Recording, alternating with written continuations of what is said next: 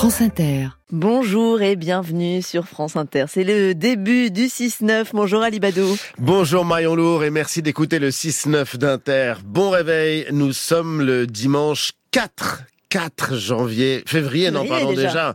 C'est incroyable comme le temps passe vite. C'est incroyable aussi nous. comme euh, le ciel a tant de choses à nous dire. Bon, il est 6 heures. Bonjour à vous. France Inter. Ali Badou, Marion Lourd. Le 6-9. 6 heures et un premier point sur l'actualité ce matin, Marion. Et si c'était lui, une annonce ou disons une officialisation ce matin dans les pages du journal Ouest France, Xavier Bertrand a l'intention de se présenter à l'élection présidentielle de 2027 contre l'extrême droite, assure le président du Conseil régional des Hauts-de-France.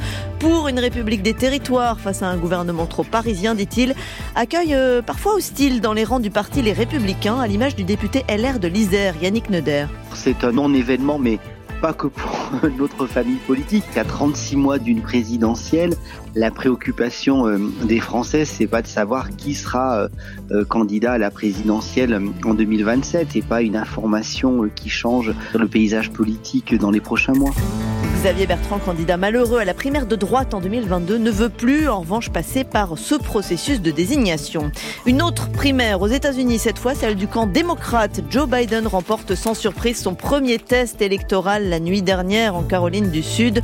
Le président américain en place a aussitôt désigné son adversaire. Vous m'avez mis sur la voie d'une nouvelle victoire à la présidence, dit Joe Biden, et d'une nouvelle défaite de Donald Trump. La politique à l'étranger, c'est aussi ce scrutin présidentiel reporté s'inédier au Sénégal. Annonce hier du président Macky Sall, pas en lice, lui, pour sa réélection officiellement. L'opposition appelle à manifester comme Souleymane Gay, qui fait partie du FRAP, Front pour une révolution anti-impérialiste populaire et panafricaine. C'était un coup d'État institutionnel. Aujourd'hui, euh, ce qu'on appelle tous, c'est vraiment l'unité, parce que c'est un, une douche froide qui a été administrée à tous les démocrates, donc toute l'opposition, toute la société civile. Et ce combat a commencé par la rue pour se mobiliser pour bloquer ce report-là. Première fois depuis 1963 qu'une présidentielle est reportée au Sénégal. Washington se dit préoccupé et appelle à fixer rapidement une nouvelle date. À Paris, garde à vue levée pour l'assaillant de la gare de Lyon. Il a blessé hier matin trois personnes à coups de couteau et de marteau. Son état psychiatrique est jugé incompatible avec la garde à vue. Ce Malien de 32 ans est donc pour le moment pris en charge par l'infirmerie de la préfecture de police. Un homme gravement blessé se trouve toujours à l'hôpital. L'auteur des coups était en situation régulière en Italie depuis 8 ans et jusque-là inconnu des services de police. Pour ou contre un triplement des tarifs de stationnement pour les SUV, ces 4x4 urbains très à la mode, Paris pose la question à ses électeurs. Les conducteurs devraient payer jusqu'à 18 euros de l'heure pour se garer dans la capitale. Et pour cause, explique Apostolos Petropoulos de l'Agence internationale de l'énergie. Elles pèsent en moyenne 300 kg de plus qu'une berline et elles sont 10% plus larges. C'est important que les gouvernements prennent des mesures pour modérer cette croissance, pour favoriser un secteur des transports et des villes plus durable. Joyeux anniversaire Facebook 20 ans, le bel âge pour un réseau social devenu planétaire, 3 milliards d'utilisateurs actifs dans le monde et des profits records malgré le vieillissement de son public. En football, Rennes et Lens se rapprochent de l'Europe. Les Bretons l'emportent 2-1 face à Montpellier, Lens s'impose 1-0 sur la pelouse de Nantes. À suivre aujourd'hui entre autres Brest-Nice, match de haut tableau à 17h05 et le duel des Olympiques, l'Olympique lyonnais face à l'OM 20h45 et à la Cannes, l'Afrique du Sud élimine le Cap Vert au tir au but et rejoint le Nigeria en demi-finale. Et puis côté ballon ovale en top 14, victoire de Perpignan sur le Racing 92. Les Franciliens perdent leur place de leader au profit du Stade français victorieux à Oyonnax. Dans le tournoi à destination, les rugbymen écossais s'imposent 27 à 26 au Pays de Galles et courte victoire anglaise en Italie 27 à 24. France Inter. Et dans le 6-9 ce dimanche à 7h50, rendez-vous avec l'un des seigneurs du cinéma français, Nicolas Sédou. Il est le président mythique de la Gaumont et il publie le cinéma 50 ans de passion chez Gallimard. Dans le grand entretien à 8h20, rencontre avec un artiste engagé et enthousiasmant, Magid Cherfi, fondateur et pilier du groupe Zebda qui a fait danser la France entière. Il publie son premier roman, La vie de ma mère chez Actes Sud et il nous rejoindra tout à l'heure Vos questions au standard, chers auditeurs, au 01 45 24 7000. Le standard ouvre à 7 heures ou dès maintenant sur l'application France Inter. Mais avant ça, là tout de suite, c'est l'heure euh, d'une première météo. Bonjour Céline Dacosta. Bonjour. Bonjour, bonjour à tous. Alors vous ne changez pas beaucoup euh, vos Non, relances. On prend les mêmes et on recommence. C'est ça. On a quasiment la même carte qu'hier avec un ciel bien couvert sur toute la moitié nord ce matin. De faibles averses le long des frontières du nord, du vent près des côtes de la Manche. On en aura également euh, cet après-midi. Pour la moitié sud, beaucoup de brouillard ce matin sur le quart sud-ouest. Une grisaille qui va persister cet après-midi le long de la Garonne. Soleil pour les autres avec Mistral et Tramontane près de la Méditerranée. Pour les températures, c'est déjà très doux. 3 à 12 degrés du nord au sud euh, pour ce matin. Les températures les plus, les plus fraîches sont là où le ciel a été dégagé, donc sur le centre-est. Et les plus 10, élevés 10, ah ben, euh, les plus élevés, c'est là où il y a des nuages. Donc, il fait déjà 10 degrés à Paris, par exemple, ce matin. Et à 10 Perpignan à 15 degrés, ça c'est pour cet après-midi. À Perpignan, 24 degrés attendus. C'est la maximale. 15 à 19 pour le reste de la Méditerranée. Merci Céline Dacosta. On vous retrouve pour un autre point météo dans une petite demi-heure. À quelques mois des élections européennes, France Inter entame un tour des capitales. Le 18-20, spéciale européenne, Fabienne Synthèse. Ce lundi, premier arrêt à Kiev, parce que c'est peut-être ici, dans ce pays en guerre depuis deux ans, que se joue l'avenir du continent. Le 18-20, spéciale européenne. À Kiev, c'est ce lundi à partir de 18h. Merci d'écouter Inter, il est 6h06 minutes. Le 6-9 sur France Inter. Les bonnes ondes de Sandrine Houdin, deuxième épisode euh, aujourd'hui consacré toujours à l'association Gamelle Pleine qui vient en aide, vous le savez, aux animaux des sans-abri. Il faut les nourrir, les soigner, défendre leurs propriétaires également. Essentiel euh, aussi, ouvrir des places pour les chiens dans les centres d'hébergement d'urgence, faute de quoi leurs maîtres se mettent en danger pour ne pas les quitter. Et par épisode de grand froid, les risques sont vraiment nombreux. Sandrine a donc suivi Kevin au cours d'une maraude, le responsable de l'antenne parisienne de Gamelle Plaine. 15h30, c'est parti. Là, je vais mettre le gilet, gamelle pleine. Rose fluo. On risque pas de vous rater là, hein, Gavel Plaine. Non. Donc là, vous m'avez dit, on va voir. On va voir Georges euh, qui est installé euh, un peu plus bas. Ça laisse à céder euh, très récemment. Ça, c'est quoi ça Ça, c'est un harnais. On va lui proposer. J'ai ramené deux tailles différentes. On y va. On va traverser par ici. Ah oui. Un matelas par terre, la gamelle du chien, le petit seau à eau, il y a tout. Bonjour Georges. Ah. Regarde Georges qu'on a ramené pour Lola. La laisse, Lola, Lola, dis bonjour. Ça fait combien de temps que vous l'avez, monsieur Georges? Longtemps. Longtemps, longtemps? Oui. Georges. Georges. Georges, vous m'écoutez? Une seconde. Les, les chouilles sont plus importantes. Il colle sa tête contre sa tête. Voilà, il lui fait un câlin. C'est c'est- complètement. ça. C'est qui? Mon fille, Votre fille, Lola. il est obsédé par Lola là. Oui, il a besoin de la sentir contre lui. Ils sont fusionnels. Et Lola fatiguée comme moi. Eh, c'est bon, c'est bon, c'est bon. Ce qui me rend fou, c'est les a priori que tout le monde peut avoir sur ces binômes-là. C'est-à-dire Les gens volent les, les chiens des SDF parce qu'ils estiment que le chien n'a rien à faire dehors, parce que le chien a froid, alors que c'est faux parce qu'ils en prennent soin. Ils préfèrent même mettre la couverture sur l'animal que sur eux. Euh, ils préfèrent leur donner à manger quand ils n'ont pas à manger, alors qu'eux, ils mangent pas. Je vous sens à cran. là. Oui, je suis à cran parce que j'ai j'ai un souvenir euh, où le chien a été volé euh, par une association de protection animale et son maître euh, a fini par suicider. Voici Ulysse. Au bout de la laisse, son maître sort les crocs quand on lui parle de maltraitance. Gary a passé des années à camper dans le bois de Vincennes. Son chien, C'est une drogue. On va dire c'est ce qui m'a sauvé. Ce qui m'a permis de ne pas couler en fait. pourquoi? C'est un rappel à, à la réalité entre guillemets. On a beaucoup de préjugés sur euh, les personnes à la rue et, et leurs chiens. C'est un cercle sans fin. Le mec il vit dans le bois de Vincennes donc il a un campement. Il fait très froid. On lui propose un truc. Bah le mec, allez, il laisse son chien à la tâche dans le bois. On va dire quoi à ce moment-là? Le mec c'est un connard et que euh, il laisse son chien comme ça sans surveillance? Les chiens de SDF sont les trois quarts bien entretenus. Si les gens n'ont pas les moyens, ils vont faire tout leur possible, quitte à faire euh, à vendre leur, euh, je vais pas dire vendre leur froc, mais j'en ai vu, ouais, vendre leur téléphone pour acheter euh, leur vermifuge. Faut que les mentalités elles changent. Les bonnes ondes, merci Sandrine Houdin. À suivre la chronique tourisme. France Inter, le 6-9. Tout de suite, la chronique tourisme avec vous, Philippe Lefebvre. Bonjour Philippe. Bonjour à toutes et à tous. Et ce matin, vous nous conduisez au milieu de l'Atlantique, à 2400 km de la France. Et eh oui, nous allons à Madère, île portugaise située juste en face des côtes du Maroc, alors comptez un peu moins de 4 heures en avion depuis la France.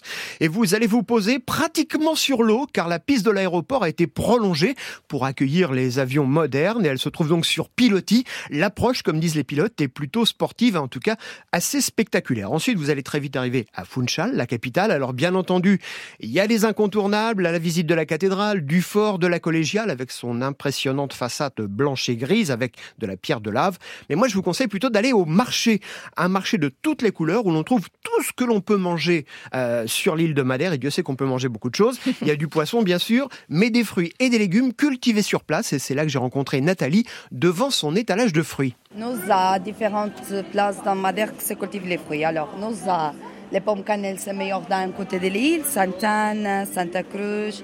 Et alors les mangues, c'est meilleur en Cameroun de Nord. Alors ce n'est pas tout dans le même côté, c'est un petit peu partout. Mais tout est cultivé à Madère Oui. Et les fruits de la passion, il y a combien de sortes de fruits de la passion différents euh, oui, 6, 8.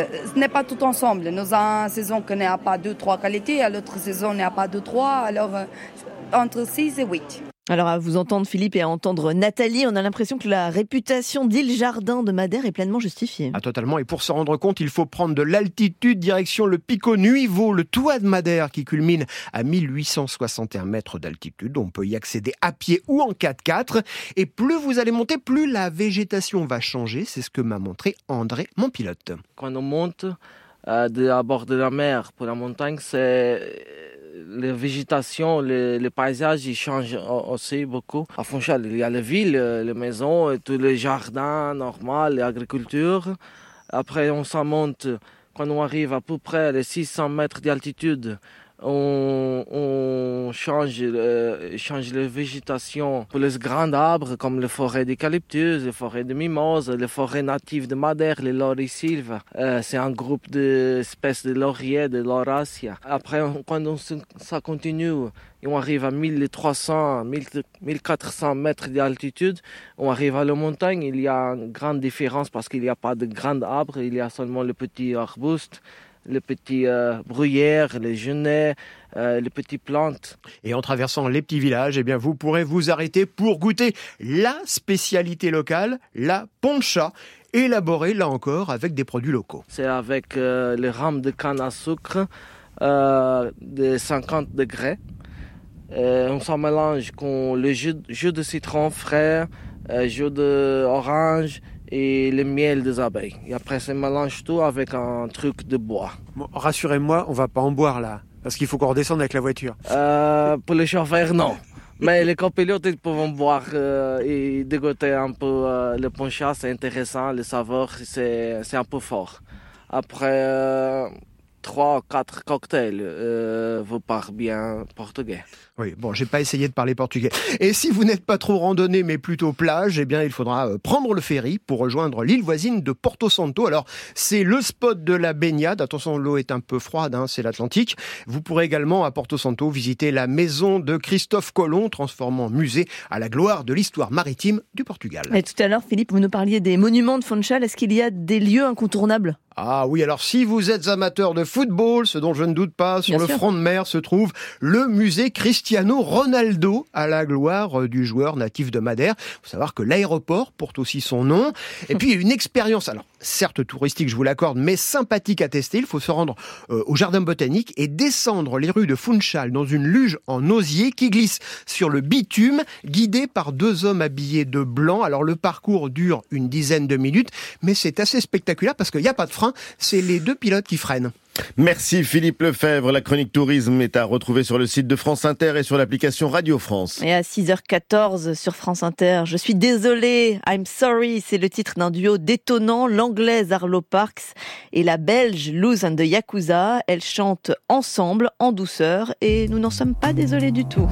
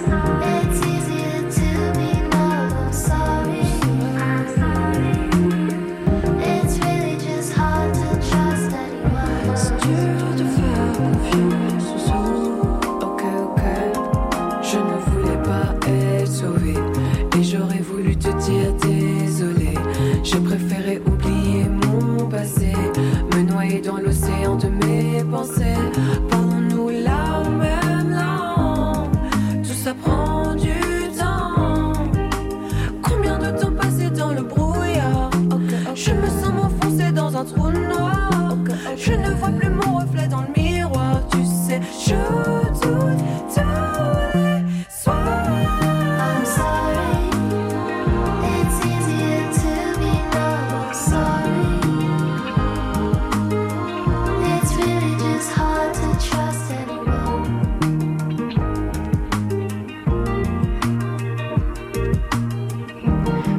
Sorry d'Arlo Parks avec euh, and de Yakuza. Cette version est à retrouver dans l'édition Deluxe de l'album My Soft Machine d'Arlo Parks.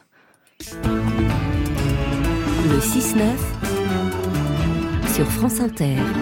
Tout de suite, déclic numérique. Bonjour Xavier Demani. Bonjour à tous. Ce matin, Xavier, vous nous expliquez pourquoi Facebook, 20 ans après son lancement, est déjà un truc de vieux. Oui, pour comprendre, il faut remonter le temps jusqu'en 2004.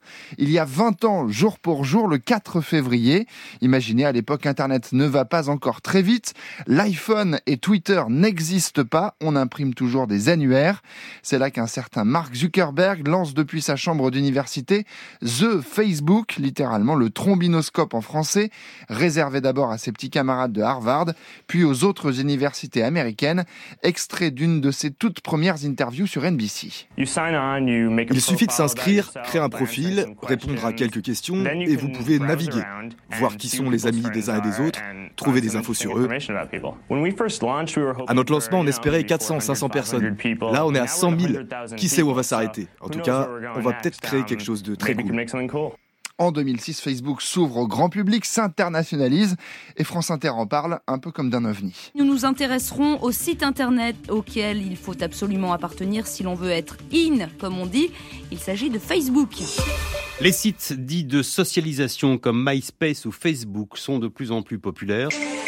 Facebook, c'est comme si vous réunissiez toutes vos connaissances dans la même pièce, sauf que tout se passe sur une seule page Internet. C'est ce qu'on appelle un profil. On perçoit donc le phénomène révolutionnaire sans trop encore savoir à l'époque par quelle boule prendre. Bon, tout ça ne nous rajeunit pas, Xavier. Entre-temps, Facebook est devenu ce qu'on sait. Une plateforme mondiale au profit record, paradis des annonceurs et à l'impact dingue sur notre culture, nos politiques ou nos communications du quotidien et son lot de scandales aussi sur la protection de la vie privée notamment. Sauf qu'aujourd'hui, Facebook est devenu le vétéran des réseaux sociaux, boudé par les jeunes et ringardisé par Snapchat ou TikTok, plus porté sur l'image et la vidéo, agréable aussi pour discuter au quotidien. En 2017, 93% des 16-25 ans l'utilisaient. Ils sont moins d'un sur deux aujourd'hui. Au passage, Facebook a quand même eu le nez creux en rachetant Instagram et WhatsApp, des menaces potentielles devenues des atouts majeurs de la firme. Et du coup, qui va sur Facebook et pour y faire quoi? Eh ben, les parents, nos parents. Et nos grands-parents. et nos grands-parents pour des petites annonces où les fameux groupes, les randos avec machin, les fans de bidule, le club de trucs ou l'amical de par là-bas et des mobilisations. Un exemple parlant, pendant les Gilets jaunes, tout se passait sur Facebook. Pendant les émeutes urbaines de juin, c'était sur Snapchat et TikTok. Mm. En Europe et en Amérique du Nord, le réseau décline, mais Facebook, et c'est un peu le paradoxe, n'en reste pas moins très utilisé, notamment en Asie. L'an dernier, on estime que plus de 3 milliards d'utilisateurs se sont connectés au moins une fois par mois. La plateforme continue d'engranger de nouveaux utilisateurs. En fait, les usages chez nous ont tout simplement changé. 20 ans après, si Facebook disparaissait, je ne suis pas sûr qu'il nous manquerait. Facebook qui a fêté donc ses 20 ans, Xavier, et le cours de bourse de la maison mère Meta a littéralement flambé à Wall Street. Mark Zuckerberg est plus riche que jamais. Sa fortune est aujourd'hui estimée à 165 milliards de dollars. Merci Xavier Demani. C'était Déclic numérique à retrouver sur l'application Radio France. Il est 6h20 sur Inter. France Inter. Ali Badou, Marion Lourd. Et c'est l'heure de, c'est l'heure de notre nouveau rendez-vous tous les dimanches matins dans le 6-9, les petits bateaux avec Camille Cronier pour répondre aux questions des petits et des grands. Et ce matin, deux questions que posent Iris et Julie. On parle de microbes et de Star Wars. Aucun lien.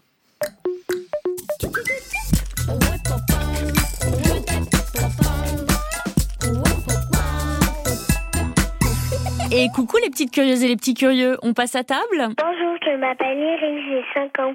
Je voudrais savoir pourquoi les animaux ne peuvent pas manger les mêmes trucs que les humains. Au revoir pourquoi les animaux ne peuvent pas manger les mêmes trucs que les humains Iris, super question, mais alors très vaste, hein, parce que tu sais que bah, les animaux, il y en a beaucoup, beaucoup sur Terre. Donc, on va se focaliser sur les chimpanzés avec la primatologue Sabrina Krief. Pourquoi ce choix? Parce que les chimpanzés sont très proches de nous, avec presque 99% d'ADN en commun, et pourtant donc, on ne mange pas la même chose. Alors, pourquoi? En fait, euh, on pourrait se dire qu'ils ont à disposition pratiquement la même chose que nous, euh, on pourrait avoir euh, dans notre assiette. la grande différence, c'est que nous, nous pouvons cuire nos, aliments. Grâce au feu, l'homme a modifié la texture, donc les aliments sont plus mous, par exemple, et deviennent plus digestes et aussi moins toxiques. Donc, par exemple, une pomme de terre crue, ça, nous, on peut pas la, consommer. Aussi, nos, dents, du coup, se sont modifiées. notre tube digestif, notre estomac, donc tout notre système digestif s'est adapté à notre alimentation. Il existe euh, des animaux qui mangent des aliments que nous, nous ne pouvons pas manger. Donc euh, en fait, chaque espèce animale est adapté à son régime alimentaire et euh, va pouvoir tirer profit de certaines plantes. Pour lui, certaines ne vont pas être toxiques, comme par exemple le bambou pour les pandas, alors que pour nous, euh, ce serait impossible de manger de tels aliments. Et ça, c'est le produit de l'évolution. Ça s'est passé au cours de l'évolution et puis bah, euh, même au sein, par exemple, du grand groupe que représentent les, les primates, on voit certaines convergences, certaines ressemblances. Il y a certains singes qui ont des estomacs avec plusieurs poches, comme euh, les, vaches. Ah et donc, ils ne vont pas vraiment ruminer, mais malgré tout, ils vont avoir des longs temps de repos pendant lesquels ils vont digérer. Et eux, à ce moment-là, ne vont consommer surtout que des feuilles et très peu de fruits. À l'inverse, euh, les chimpanzés vont préférer les fruits, mais ils vont quand même consommer euh, parfois des écorces. Et donc, pour ça, ils ont besoin de dents puissantes, ils ont besoin de mâchoires fortes pour ensuite pouvoir bien mastiquer très longtemps.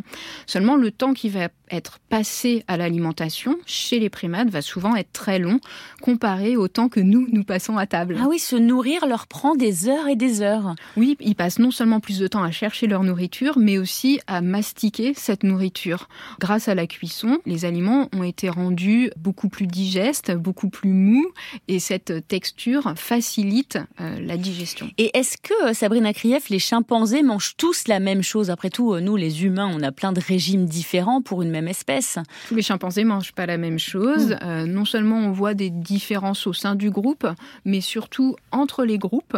On appelle ça en fait une culture, puisque même s'ils ont à disposition les mêmes aliments, qu'ils ont les mêmes gènes, puisqu'ils vivent dans le même environnement, dans le même parc par exemple, eh bien on va voir qu'il y a des, différences. Et donc euh, certains groupes vont manger euh, les, les, fruits d'un arbre que d'autres ne consommeront pas. Et voilà, chacun son menu. Et maintenant, accrochez-vous, on passe du côté obscur de la force. Bonjour, je m'appelle Julie, j'ai 10 ans. J'aimerais savoir qui a créé Star Wars. Merci de me répondre. Au revoir, bonne soirée, bon appétit. Mais t'es trop mignonne, Julie. Merci hein, de nous souhaiter tout ça. Dis donc, alors je crois qu'il manque que bonne nuit, puis on aura fait vraiment le tour. Alors pour ta question, qui a créé Star Wars? Je suis avec Romain Nigita, journaliste spécialiste de pop culture. Et tu sais quoi? Il est absolument ravi de tout te raconter, au taquet même. Eh bien, Julie, le créateur de Star Wars, c'est un monsieur qui s'appelle George Lucas. C'est un scénariste, réalisateur et producteur. Et c'est vraiment lui qui a imaginé tout cet univers, tous ces personnages. Il ne s'est absolument pas basé sur un livre, sur une bande dessinée, sur quelque chose de déjà existant. Tout sort de son imagination. C'est un réalisateur qui est fan absolu de science-fiction.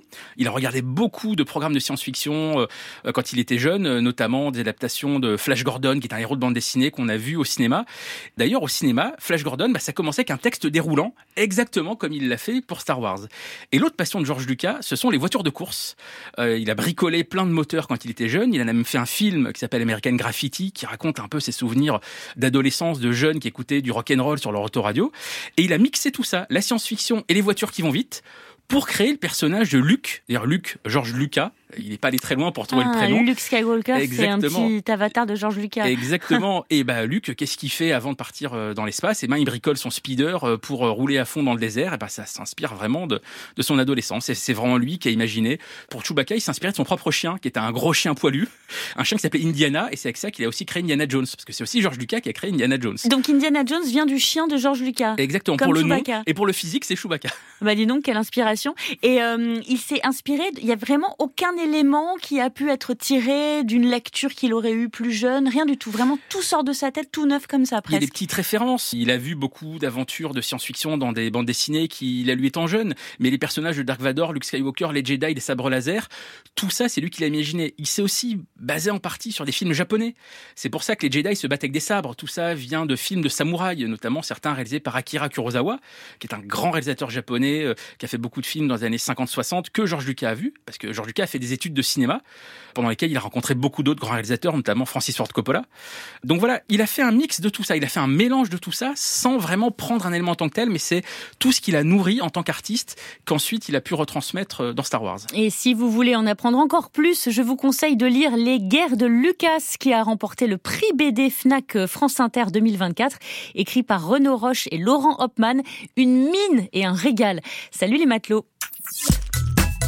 Les petits bateaux. Posez vos questions par note vocale sur l'appli France Inter. Et retrouvez Camille Cronier et les petits bateaux juste avant le coucher des petits ce dimanche soir à 20h05. Jingle humour. France Inter. 6h, 6h27 et tout de suite le best-of humour du week-end, le meilleur des humoristes d'Inter cette semaine. Morgane Cadignan. Aujourd'hui, les amis, je voudrais vous parler de quelque chose qui arrive très bientôt et qui nous rend tous bien, bien ronchons. Oh non, une chronique sur ces règles Non, c'est pas ça. 45% euh, des Français ne sont pas favorables à l'accueil des Jeux Olympiques en France. Sur ces 45%, 60% estiment que les infrastructures ne seront pas prêtes. Et 99% des Parisiens déclarent que non, mais ça va, mais, mais merde à la fin, bah doublez si vous êtes pressé, gros con. va. Voilà. fin de citation. Le 1% restant, c'est Anne Hidalgo euh, et ses équipes qui vivent désormais sous le statut de témoins protégés. Euh, premier sujet de mécontentement, les infrastructures de transport, on gueule parce que ça sera pas prêt. On va être serré dans le métro et franchement, quitte à être coincé dans des odeurs de transpiration, autant que ça soit celle de sportifs de haut niveau et pas celle de Kevin qui a eu un petit peu la flemme de se doucher à Basic Fit et qui s'est dit qu'avec la doudoune dans le métro, bah ça va aller. Yann Marguet. On dit qu'attendre trop longtemps, c'est une grossesse tardive. Alors j'aimerais devenir maman. Mais mon patron me dit ralentir, travail ou enfant. Attends tes 64 ans. Je te vis. J'aime, j'aime mes œufs, j'aime mes ovaires, j'aime aussi bien ma carrière. Et pourtant, je suis pressé infertilité. Ou stop, mange pas ça, regarde s'il y a du glyphosate, ça peut encore empirer notre infertilité. Rosa Burstein. Mais attention, l'éco-optimisme, ça veut pas dire ça va, la terre va pas brûler, c'est bon, euh, moi je suis un viandard, j'aime ça, les vestes en lézard, je bosse à Paris, j'habite à Nice, je me déplace en avion et mes gosses vont à l'école en fusée, y a quoi? Non, ça, c'est le discours des boubours, les bourgeois bourrins. On peut aussi les appeler des beaufs, voilà, des riches beaufs. Pour rester dans les définitions, l'éco-optimisme, c'est notre capacité à dépasser l'éco-anxiété pour garder la niaque face à un avenir obscur obscur et néanmoins lieu de tous les possibles. Voilà, c'est contempler la tragédie des glacés qui fondent, mais trouver le spectacle sublime. Continuez à suivre Britney Spears sur Insta et liker les vidéos où elle danse à poil, le regard vide. T'as peur pour elle, mais tu soutiens. Le meilleur de l'humour d'Inter, sélectionné par Juliette Accus, un montage de Marie Merrier. Salvador Dali, l'éclosion d'un génie. Dimanche, 21h, Stéphanie Duncan. Salvador Dali, le peintre surréaliste aux moustaches flamboyantes, n'est en 1921 qu'un ado tourmenté. Mais sûr de son génie, il quitte sa Catalogne pour étudier l'art à Madrid. Tu entends, Salvador? Tu veux toujours aller aux Beaux-Arts de Madrid? Jure sur ta mère morte de faire tout ton possible pour devenir professeur de dessin. D'accord. Pas de pouilleux chez les Dali. Autant en emporte l'histoire. Tous les dimanches à 21h sur Inter et en podcast quand vous voulez. 6h30 sur Inter. La météo avec Vitacitral TR+, des laboratoires Acepta. Gel réparateur pour les mains abîmées par le froid, les gels hydroalcooliques et les lavages fréquents. En pharmacie et parapharmacie. Céline Dacosta, vous avez 15 secondes, une douceur toujours bien présente. oui, c'est vrai, il fait très doux. Euh, Déjà ce matin, cet après-midi, 10 à 15 degrés du nord au sud jusqu'à 19 près de la Méditerranée, 24 pour la maximale à Perpignan. Ce qui vous laisse imaginer que le soleil sera encore bien présent cet après-midi sur la moitié sud, sauf sur le quart sud-est, sud-ouest où la grisaille va persister. Nuages au nord avec un petit peu d'humidité près des frontières du nord-est. Merci Céline Dacosta et merci à vous d'écouter France Inter. Il est 6h30.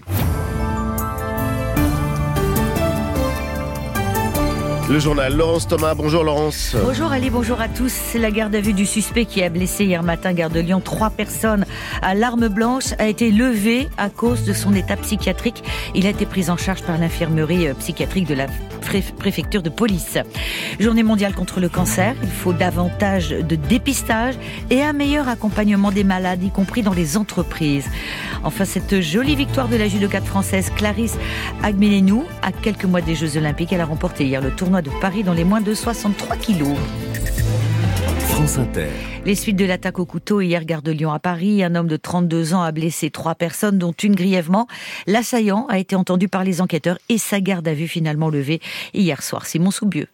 Oui, selon le parquet de Paris, son état de santé psychiatrique n'était pas compatible avec une garde à vue, décision prise après un examen. Il est donc pour le moment pris en charge par l'infirmerie psychiatrique de la préfecture de police. L'homme présente effectivement le profil d'un déséquilibré. C'est lui-même qui l'a dit aux enquêteurs. Des médicaments liés à ses troubles mentaux ont été trouvés sur lui. Il est sans domicile fixe, de nationalité malienne, en situation régulière et inconnue des services de police. Hier, il était 7h37, gare de Lyon, quand cet homme a mis le feu à son sac à dos avant attaqué une passante avec un couteau et un marteau. Elle a réussi à esquiver les coups, mais trois passants se sont interposés et ont été blessés. Deux sont toujours hospitalisés, dont un homme sérieusement touché à l'abdomen. Son pronostic vital ce matin est toujours engagé. Simon Soubieux. Les policiers municipaux en mal de reconnaissance de l'île à Marseille, des centaines de policiers se sont fait entendre hier à coups de sifflet lors de rassemblements partout en France. Ils étaient environ 120 policiers devant la préfecture de Bretagne à Rennes. Ils venaient d'Ille-et-Vilaine, mais aussi du Morbihan, du Finistère ou encore de la Manche et de la Loire-Atlantique. Devant les grilles de la préfecture, ces policiers ont réclamé que leur travail soit davantage reconnu et cela passe par une revalorisation de leur retraite. Julien Prouvoyeur de France Bleu Armorique. Dans les mains d'Emmanuel, policier municipal à Rennes, une pancarte reprenant deux chiffres. Quand on voit qu'un policier national à la fin de sa carrière touche en moyenne 2400 euros par mois, un policier municipal carrière pleine c'est 990 euros par mois. Ça veut dire qu'on est en dessous du minimum. Beaucoup ont la sensation que leur métier a évolué depuis quelques années, sentiment partagé par euh, Joss en poste à Saint-Malo. On a des prérogatives, on les respecte, mais aujourd'hui on a les mêmes risques que, euh, les collègues de la police nationale. Que ce soit euh, la Bretagne, la région parisienne, le sud de la France, c'est la même chose maintenant. La délinquance, elle est partout. Pour Philippe, agent en Loire-Atlantique, il n'y a pas de distinction police nationale, police municipale. Il y a toujours écrit police sur, sur notre tenue. C'est pas le métier qui a changé, c'est la perception des gens et le ressenti qu'ils ont vis-à-vis de l'autorité. Donc une petite retraite pour devoir faire respecter les règles, c'est compliqué. Une meilleure retraite, une meilleure reconnaissance de la pénibilité aussi. Gilet fluo sur le dos, sifflet en bouche. Christelle s'inquiète, elle est policière municipale à Plémel dans le Morbihan. Vous imaginez, pour certains, même déjà d'entre nous qui arrivent à l'âge de 60 ans, qui commencent déjà à être en arrêt maladie, des problèmes de santé. On est comme les policiers nationaux, hein. on a le gilet pare-balles, on a tout le poids qui va avec. Hein. Les policiers municipaux demandent également que les primes soient mieux prises en compte dans le calcul de leur retraite. C'est la journée mondiale de lutte contre le cancer. Quelques 35 millions nouveaux cas de cancer devraient être détectés en 2050, soit 77% de plus qu'en 2022. Chiffre fourni il y a quelques jours par l'Organisation mondiale de la santé. En France, la maladie est également en très forte augmentation. Les cas ont doublé entre 1990 et 2023. Ainsi, l'Institut national du cancer et l'assurance maladie insistent notamment sur le dépistage des cancers colorectal, du sein et du col de l'utérus. Les sociétés doivent aussi s'adapter et accompagner le salarié. Cancer at Work, c'est une association qui rassemble 130 entreprises, dont Foncia, Malakoff Humanis, Publicis, Decathlon, pour réfléchir et partager leurs pratiques. Car aujourd'hui, un salarié sur deux n'ose pas aborder sa maladie au travail. Pourtant, c'est important, car des aménagements sont possibles. C'est ce qu'explique Anne-Sophie Tuzinski, la fondatrice de Cancer at Work. En fait, on confond quand même encore trop souvent le maintien dans l'emploi avec cette notion du même poste dans la même entreprise. Parfois, les conséquences de la maladie, elles imposent de changer de métier, de changer d'entreprise, et c'est aussi le rôle des employeurs que d'accompagner leurs salariés sur ce chemin et de leur permettre le maintien dans l'emploi. On est encore trop peu nombreux à le faire. En revanche, l'expérience de tous ceux qui se sont engagés prouve que non seulement c'est possible, mais c'est créateur de richesse. Quand on revient et qu'on a été malade, on peut aussi être un atout pour l'entreprise, notamment parce que l'expérience de vie de la maladie développe des qualités et des compétences comme la prise de recul, la gestion des priorités, l'agilité qui peuvent permettre aux entreprises d'aller plus loin, notamment en réinventant leur organisation du travail. La fondatrice de Cancer at Work, Anne-Sophie Tuzinski, avec Mathilde Dehimi. Coup de tonnerre au Sénégal. Laurence, le président Macky Sall annonce le report de l'élection présidentielle prévue le 25 février. C'est une décision sans précédent prise dans un contexte de crise politique.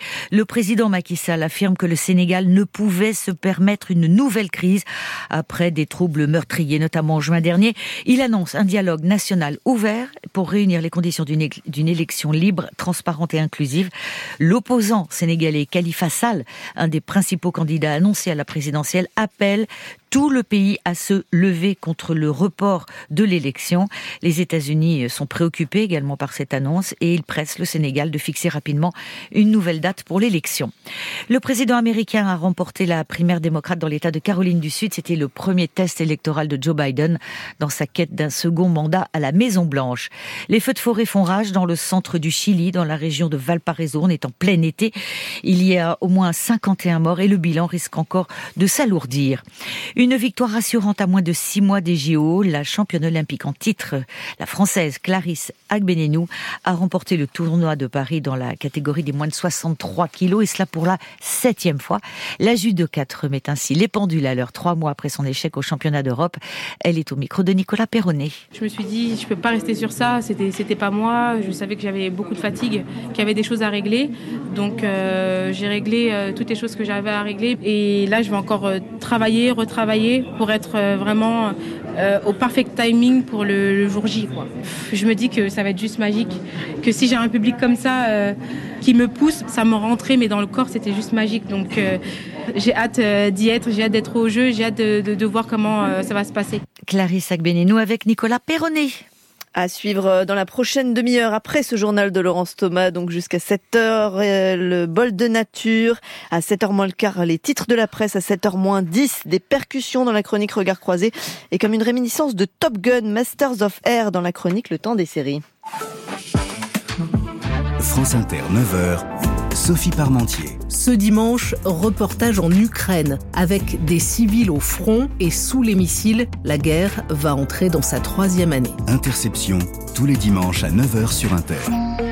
Ah, Chantal là-dessous. Vous vendez encore des bicoques à Kena? Des bicoques, n'importe quoi. Des pergolas, monsieur. Voilà, c'est ça, oui. Avec les pergolas bioclimatiques à Kena, on peut tout personnaliser. Toi fixe, toi ouvrant, lames orientables. Oh, vu comme ça. Mais c'est tout vu. Au revoir, monsieur. Akena, la reine des vérandas. Et des pergolas, donc. Merci d'écouter Inter et bon réveil, il est 6h39. Le 6-9, Marion Lourd, Ali Badou, sur France Inter. Et une fois n'est pas coutume, ce matin, on prend notre bol de nature dans la capitale. Le naturaliste et biologiste Marc-André Sellos nous accueille au Jardin des Plantes, jardin écologique, figurez-vous.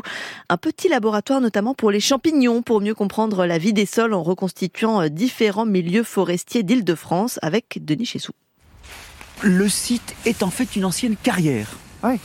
D'ailleurs, Denis, la colline qu'on voit là-bas, qui est une colline qui quand même est à 60 mètres d'eau, hein, c'est un des derniers monceaux d'ordures déposés aux portes de Paris, euh, le Paris médiéval. Et en fait, c'était une pile d'ordures qui était mise dans une ancienne carrière. Et c'est ça que euh, Louis XIII euh, donne aux botanistes en, en 1635 pour faire un jardin botanique. Alors là, on marche donc sur ces feuilles, bien sûr que vous avez laissé, hein, donc ça fait un véritable tapis. Elle se décompose évidemment toute seule, là, donc on a... Tiens, ça sent le champignon, là, hein Ah, alors, Euh, là. c'est toute seule, mais avec quand même des microbes. Heureusement, et par milliards de milliards. Donc nos fameux microbes, et, et c'est bien parce que vous, Marc-André, donc euh, dans différents ouvrages, donc vous avez fait euh, cette ode, on va dire, aux, aux microbes, en expliquant bien que simplement c'est pas c'est pas que des ennemis euh, de l'être humain, bien au contraire, ils, sont à l'origine de la vie. Ah, Il y, a, il y y a des méchants, hein, mais aussi des bons et des très utiles et des vitaux. Et effectivement, là, ils sont en train de bah, relâcher tout ce que contiennent ces feuilles mortes, relâcher tout ce qu'elles contiennent d'azote, de phosphate, et de préparer ça pour les racines des plantes à la saison suivante. C'est le recyclage et c'est le début du regain, c'est c'est le début de la renaissance. Pasteur avait dit que sans les microbes, l'œuvre de la mort serait incomplète. Et en fait, euh, bah, Louis Pasteur, euh, ce qu'il nous dit, c'est que euh, il suffit pas de mourir, faut se décomposer après pour redonner naissance. Ah, bah alors là, on va pas pouvoir passer. Euh, Qu'est-ce on que va pas pouvoir passer. On va peut-être pouvoir passer dessous, mais c'est les filets. C'est les filets pour euh, capturer les corneilles qu'on étudie au muséum. On les relâche après, mais on les bague, on les étudie. Oui, parce qu'il y a de la recherche aussi Eh dans cette parcelle. On va passer par en dessous. Allez. Une butte de terre pour insectes fouisseurs. Ah, ce duvet rouge là, c'est tout soyeux. Hein. Et ben ça, c'est du mycélium de coprin qui est en train de décomposer ce, ce morceau de bois. Et le, le bois, il apparaît euh, tout couvert de duvet rouge. Donc on les voit, même à cette saison, on les voit en action. hein. Et alors vous dites, vous, Marc-André Sellos, donc euh, assez justement, vous avez fait une petite tribune avec Eric Orsena d'ailleurs dans, dans Le Monde, que l'on manquait de savoir-vivre. Et ça, moi j'aime beaucoup. Donc racontez-nous quel est ce manque, on va dire, de savoir-vivre.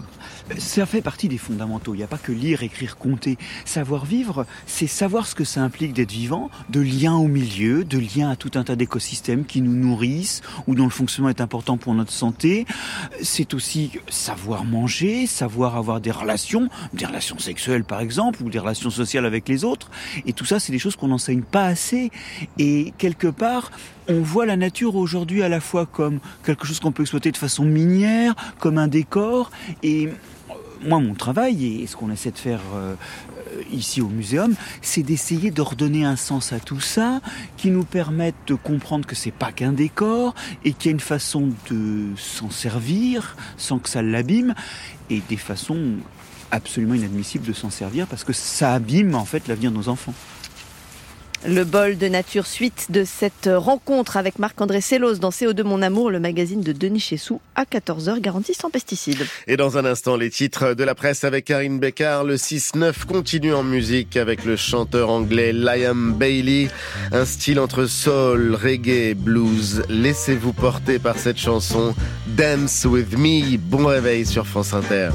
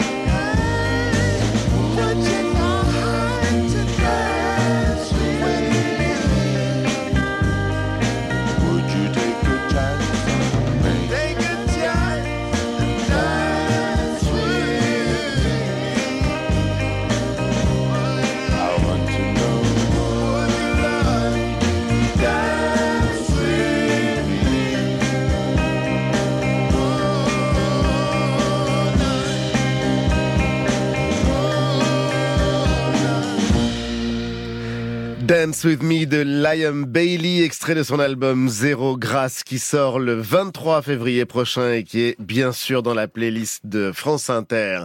Il est 6h46. Le 6-9 sur France Inter. L'heure de la première revue de presse. Bonjour Karine Bécard. Bonjour à toutes et à tous. À la une de nos journaux ce matin. Après la fronde des agriculteurs, la tribune dimanche s'intéresse ce matin à la colère des écologistes. Des écologistes qui sont vent debout contre la pause, notamment décidée par le gouvernement dans sa lutte contre les pesticides. Faut-il y voir un nouveau renoncement? Eh bien, le ministre de la Transition écologique s'en défend. La riposte de Béchu, titre le journal, qui récuse assez efficacement, vous verrez, tout revirement sur l'environnement. Autre ministre qui fait la une de la presse ce matin, celle qui officie désormais rue de Valois, à la culture, Rachida Dati, qui s'affiche en première page du journal du dimanche. Le service public, télé comme radio, doit respecter toutes les opinions, titre l'hebdomadaire. Petite phrase que j'ai donc cherchée et que je n'ai pas retrouvée dans l'interview de la maire du 7e arrondissement de Paris, accordée donc ce matin au JDD. Lui a été ministre à quatre reprises, rien que cela. Et il est à la une de Ouest France ce dimanche. C'est Xavier Bertrand, costume sombre, cravate noire et mine on ne peut plus sérieuse. Il a décidé d'afficher tout de suite toutes ses ambitions. Sans grande surprise, le président de la région des Hauts-de-France nous annonce ce matin qu'il a l'intention de se porter candidat à la prochaine élection présidentielle. Je rappelle tout de même que l'échéance est dans un peu plus de trois ans. Enfin, pour lui aussi, sa décision est prise. C'est le titre du Parisien aujourd'hui en France. La décision de qui? Celle de Kylian Mbappé qui va rejoindre le Real Madrid et donc quitter le PSG. Alors vous vous méfierez parce qu'à la lecture de l'article, vous verrez, Mm. les choses sont un peu moins définitives. Rien pour l'instant n'a été signé. Autrement dit, le feuilleton Mbappé n'est probablement pas encore totalement terminé. Et quel est votre choix du jour, Karine, ce matin? Vous les verrez, elles sont à la une de la Provence ce dimanche. Elles s'appellent Madeleine. Nicole, Gabi, Ginette, sans oublier Christiane, vous les verrez parce qu'elles sont immanquables et elles sont immanquables parce qu'elles ont l'air heureuses. Mhm. Elles sont à la table de leur grande maison bourgeoise à Valréas et elles ont choisi, nous raconte le journal, de vivre toutes ensemble comme des jeunes en colloque. Et elles sont émouvantes. Nicole n'a rien oublié de cette époque où elle vivait seule et où elle était probablement en train de se laisser mourir. Elle allait du lit au canapé, du canapé au lit, avec de plus en plus de difficultés pour parvenir à marcher. Ces dix pensionnaires, neuf femmes précisément, mais il y a un homme aussi qui s'appelle Pierre. Ces dix pensionnaires revivent aujourd'hui, même s'ils n'ont plus 20 ans. C'est une belle leçon de vie à lire dans la Provence de ce dimanche. Merci Karine Bécard et on vous retrouve à 9h moins le quart pour la revue de presse euh, complète. Il est 7h moins 10. Deuxième épisode des Regards croisés avec vous, Laetitia Bernard. Bonjour. Bonjour Ali, bonjour à tous. Leurs xylophones, leurs timbales et autres jeux de cloches résonnent dans les plus grands orchestres, sur les scènes d'opéra, dans les conservatoires en France, aux États-Unis, en Chine, et ils sont fabriqués au cœur de la Touraine dans cette manufacture unique en son genre. Une manufacture familiale dont le fondateur euh, s'appelait Albert Bergerot, musicien mais surtout inventeur d'exception. C'est l'une de ses filles, Colette Ferjot-Bergerot, qui me raconte son histoire. Et au début de ce deuxième épisode des Regards croisés, il est donc question d'une des créations les plus émouvantes de son père pendant la Seconde Guerre mondiale. Ils sont faits prisonniers au Stalag 8C à Sagan, Seconde Guerre mondiale. Il rentre dans un camp qui est réservé particulièrement aux artistes. Donc il est avec les musiciens. Et là, ses amis qui sont musiciens ont une chance formidable, c'est que la Croix-Rouge leur envoie des, des instruments. Mais lui, il n'avait rien. Alors, il a ramassé des petits, bouts, des petits bouts de bois, et là, toute la journée, il frappait sur ces petits bouts de bois. Ses copains disaient, Bergerot, il est fou. Toute la journée, il tape sur des petits bouts de bois. En réalité, ce qu'il recherchait, c'était des sons, et il a fabriqué, avec son couteau et avec les moyens du bord, il a fabriqué ce xylophone qui est là. C'était le premier xylophone Bergerot. Voilà, un xylophone avec son Ah couteau. oui, c'est vraiment Et là, incroyable. C'était avec les moyens du bord. Et là, c'est sa couverture qu'il a coupée ici. qu'il a oui. coupé parce que c'est les supports de Oui, oui. qu'il a coupé sa propre couverture alors qu'il faisait très froid dans le camp. Alors, avec ce xylophone, il a pu rejoindre l'orchestre, qui était un très bon orchestre, parce qu'il y avait là l'oncle de Lockwood, enfin des grands, des grands musiciens. Cet instrument avait donné, avait été vraiment un rayon de soleil dans le camp, et tous ses amis musiciens l'ont signé. Et hum, en ce qui concerne la partie entreprise, ça s'est développé. ça- vous avez, il a connu du succès à quel moment? Alors, lorsqu'il est rentré de ce camp, au bout de trois ans, il s'est consacré à la recherche des sons. Et en France, c'est lui, il est le père de la percussion française. Quand ces instruments ont été mis au point, sont venus vers lui, les percussionnistes, on disait à Ligueuil, il y a un monsieur hors du commun qui fabrique des instruments à percussion avec des sons magnifiques. Et sont venus à lui différents musiciens dans les conservatoires. Il a équipé les conservatoires, les écoles de musique, l'orchestre de variété de Michel Legrand, Charles Aznavour, Claude Nougaro, euh, Raymond DeVos avait deux vibraphones, les percussions de Strasbourg dans la musique contemporaine, la musique de rue, parce qu'il écoutait tout le monde. Il n'y avait pas de différence pour lui entre le musicien, la musique de rue, ou le musicien, le musicien, de, le percussionniste de l'opéra. euh, voilà. Et vous, vous jouez? Un petit peu, oui. Vous pouvez me jouer quelque Ah, oui, chose? Un petit peu, un petit peu. On peut essayer Voilà, je ne suis pas professionnelle, mais bon. Non, vous mais vous êtes baignée dedans euh, depuis, depuis que vous êtes petite. Vous, Oui, vous avez des oui, sacrées quand connaissances, j'étais je pense. petite, mon père avait décidé que je serais percussionniste, mais je sais pas. Bon, c'est- départ, je l'ai accompagné beaucoup parce que à 6 ans, j'étais, il m'avait mis à la batterie. À 6 ans, je Mhm. l'accompagnais un petit peu, mais bon, ça n'a pas duré longtemps. Et puis quand euh, je l'ai vu euh, vieillir, je me suis dit que il fallait faire quelque chose. Alors j'ai pris des cours à l'école de musique et je voulais lui faire une grande surprise, mais pour son anniversaire. Et j'ai appris un morceau, mais c'était pas n'importe quel morceau. C'était celui qu'il avait appris lorsqu'il était prisonnier au 8C. Mais malheureusement, la veille de Noël, un mois avant de pouvoir lui jouer devant, il, avait, il y avait une grande réception avec beaucoup de musiciens, beaucoup. Il nous a quittés la veille de Noël. Et il n'a jamais su que j'avais pris les, les maillets pour pouvoir jouer ce morceau que je lui dédiais, bien sûr, puisque c'était un morceau allemand. Donc euh, ce morceau, ben, je vais essayer de vous le jouer. Il s'appelle Circus Reims.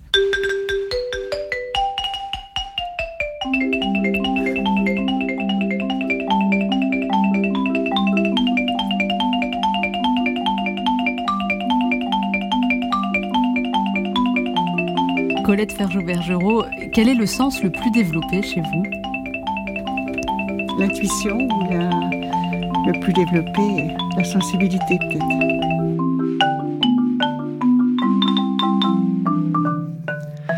Merci Laetitia Bernard, c'était les regards croisés. On vous retrouve le week-end prochain. Il est 6h54, le temps des séries. Bien, sûr, le dimanche, on retrouve Benoît Lagan. Bonjour Benoît.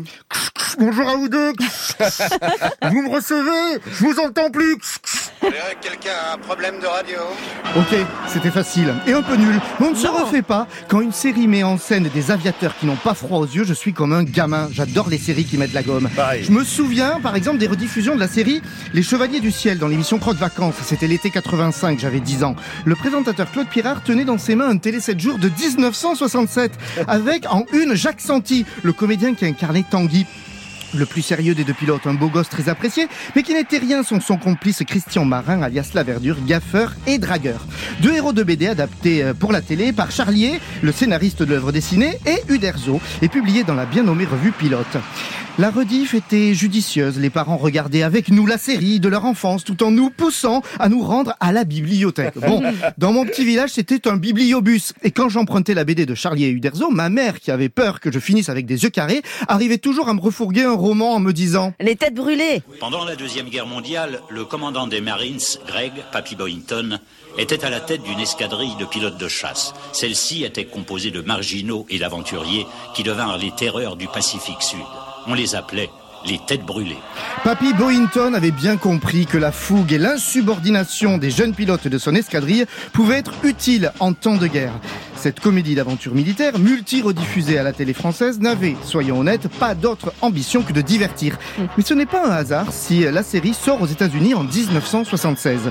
L'Amérique est alors marquée par l'horreur du Vietnam et la série participe à redorer l'image du vétéran. Les têtes brûlées montrent des soldats libres qui défient l'autorité, fun, fou et filou.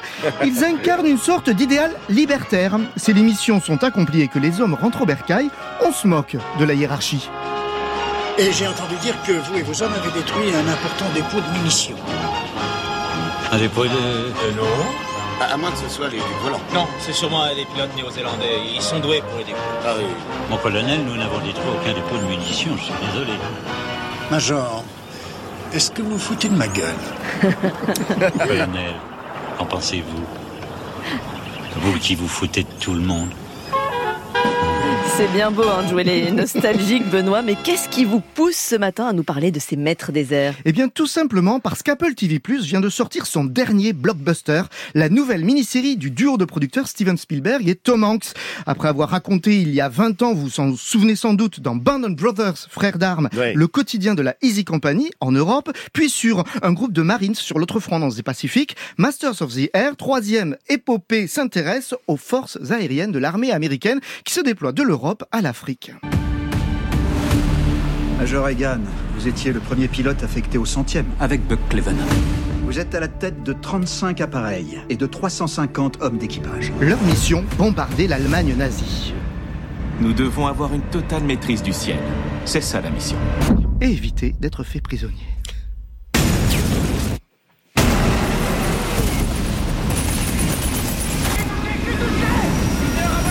Le résultat est époustouflant. On fait quoi alors On ramène nos gars entiers. Et si dans cette série les personnages sont écrits avec plus de réalisme que dans Les Têtes Brûlées, en revanche, le profil des pilotes est toujours un peu le même. Et c'est Johnny qui le résumait plutôt bien dans la chanson du générique de fin de la série Les Chevaliers du Ciel. Les chevaliers du ciel, dans un bruit de tonnerre, à deux pas du soleil, vont chercher la lumière. Moitié ange et moitié démon, mauvaise tête mais gentil garçon. Ils ne savent ni le bien ni le mal car ils ne pensent qu'à leur idéal. Eh.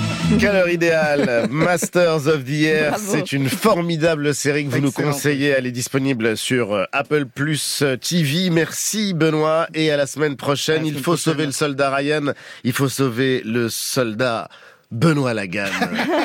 à suivre la météo et le journal. France Inter, 13h20, Nathalie Yanetta. Ce dimanche dans l'Esprit Sport, un an après le blast Noël Legrette, où en est la Fédération française de football? On en parle avec son président, Philippe Diallo. L'Esprit Sport, tous les dimanches à 13h20 sur Inter. Dans un instant, le journal puis le Zoom en Belgique où le comédien Bouli Lanners crée un théâtre de marionnettes. Les conseils jardinage, bien sûr, vous les attendez d'Alain Baraton, mais pour l'instant, il est 6h59. La météo avec Vitacitral TR+, des laboratoires Acepta, gel réparateur pour les mains abîmées par le froid, les gels hydroalcooliques et les lavages fréquents, en pharmacie et parapharmacie. Attention au brouillard ce matin dans le sud-ouest, Céline Oui, Dacosta. C'est vrai, prudence parce qu'ils sont nombreux, parfois compacts et la visibilité peut être réduite. C'est le cas notamment dans la forêt landaise ou le long de la Garonne. Des brouillards, des brumes, on peut en avoir également entre les côtes varoises, les Alpes-Maritimes et les côtes corses ce matin. Pour le reste de la moitié sud, c'est le soleil qui va briller déjà largement avec du vent près de la Méditerranée. Pour la moitié nord, comme hier, on aura un ciel bien couvert ce matin.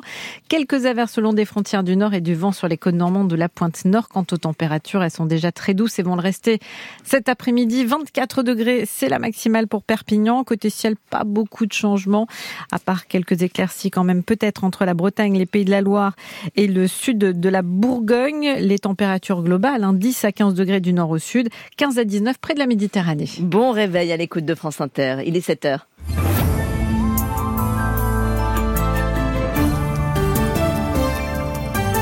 7h, le journal Corinne Audouin, bonjour. Bonjour à tous. Un séisme politique au Sénégal, élection présidentielle prévue dans trois semaines est reportée. L'opposition appelle à se soulever contre ce report sur fond de crise politique.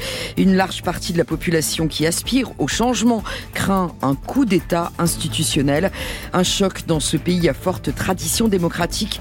Vous entendrez l'inquiétude de la jeunesse sénégalaise dès le début de ce journal.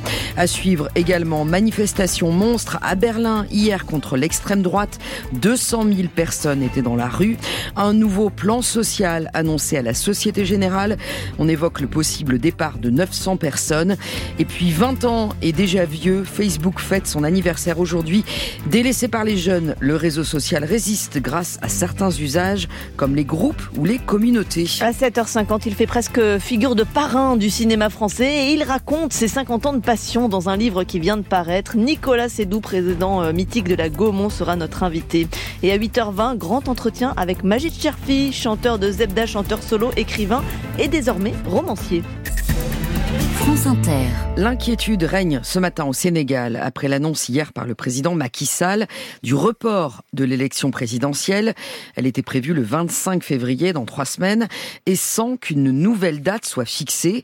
Plusieurs candidats de l'opposition avaient été écartés par le Conseil constitutionnel. Les parlementaires ont ouvert une enquête sur des soupçons de corruption des juges. Dans ce pays à forte tradition démocratique, îlot de stabilité sur le continent africain, la jeunesse sénégalaise est sous le choc. 75% de la population a moins de 30 ans. Alors quel est l'état d'esprit de ces jeunes? Notre envoyé spécial Antoine Gignot leur a posé la question dans les rues de Dakar. La stupeur se voit sur son visage. Devant l'hôtel où il travaille, Adémossar vient d'apercevoir l'alerte sur son téléphone portable et le report du scrutin. Ça, c'est la première fois au Sénégal qu'on qu'on assiste à ce genre de report d'élection. Donc là, Macky Sall vient de trahir. On veut le changement radical. On ne veut plus de ministres qui détournent des milliards. On veut un autre système vraiment plus honnête. Et moi, s'il y a des manifestations à faire, moi, je vais sortir. Je vais laisser mon travail sortir. Parce que là, mon pays a besoin de, de- de- de jeunes.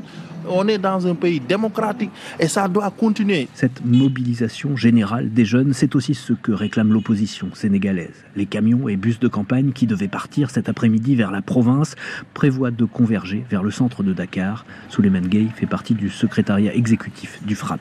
C'est un coup d'État institutionnel et euh, aujourd'hui, euh, ce qu'on appelle tous, c'est vraiment l'unité parce que c'est un, c'est une douche froide qui a été administrée à tous les démocrates, donc toute l'opposition, toute la société civile.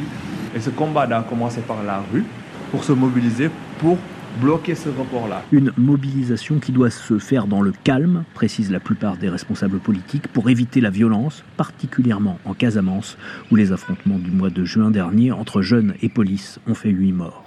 Antoine Gignot. La communauté économique des États de l'Afrique de l'Ouest, la CDAO, se dit inquiète de ce report et Washington demande aux autorités de fixer rapidement et dans le calme une nouvelle date pour l'élection. Et aux États-Unis, Joe Biden, candidat à sa réélection, remporte la primaire démocrate en Caroline du Sud. Premier test électoral réussi avec 96% des voix pour le président sortant face à deux candidats dé- démocrates inconnus. Joe Biden qui se dit confiant dans sa capacité à battre, à battre Donald Trump une nouvelle fois en novembre prochain. Et puis dans une opération conjointe avec le Royaume-Uni, les États-Unis ont de nouveau frappé les rebelles outils du Yémen. Les raids aériens ont notamment visé des arsenaux et des systèmes de défense antiaérienne dans la capitale, Sanaa.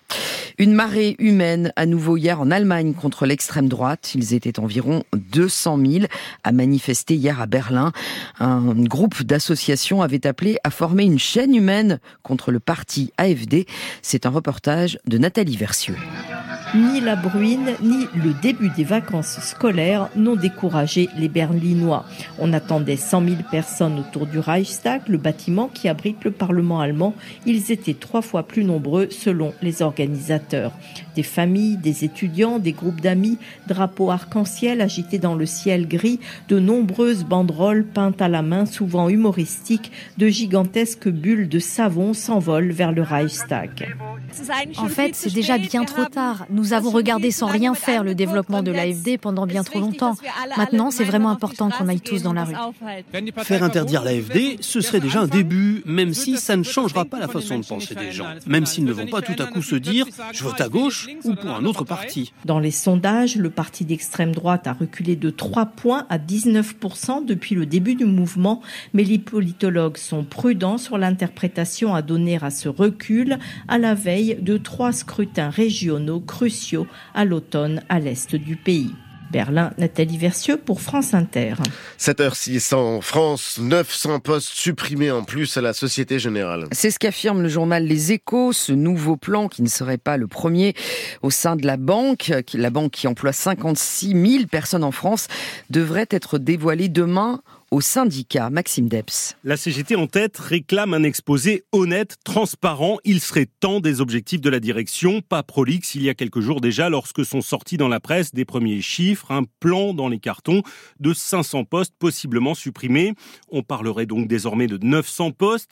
Pas de commentaires ni d'informations, mais des inquiétudes qui grandissent côté salariés, alors que la fusion dans laquelle s'est engagée la Société Générale avec le Crédit du Nord implique déjà d'importantes coupes dans les effectifs. Les agences, près de 1500 d'entre elles, appelées à fermer l'an prochain. Les syndicats décrivent un traumatisme profond en interne depuis des années avec des plans de départ qui n'en finissent pas de se succéder.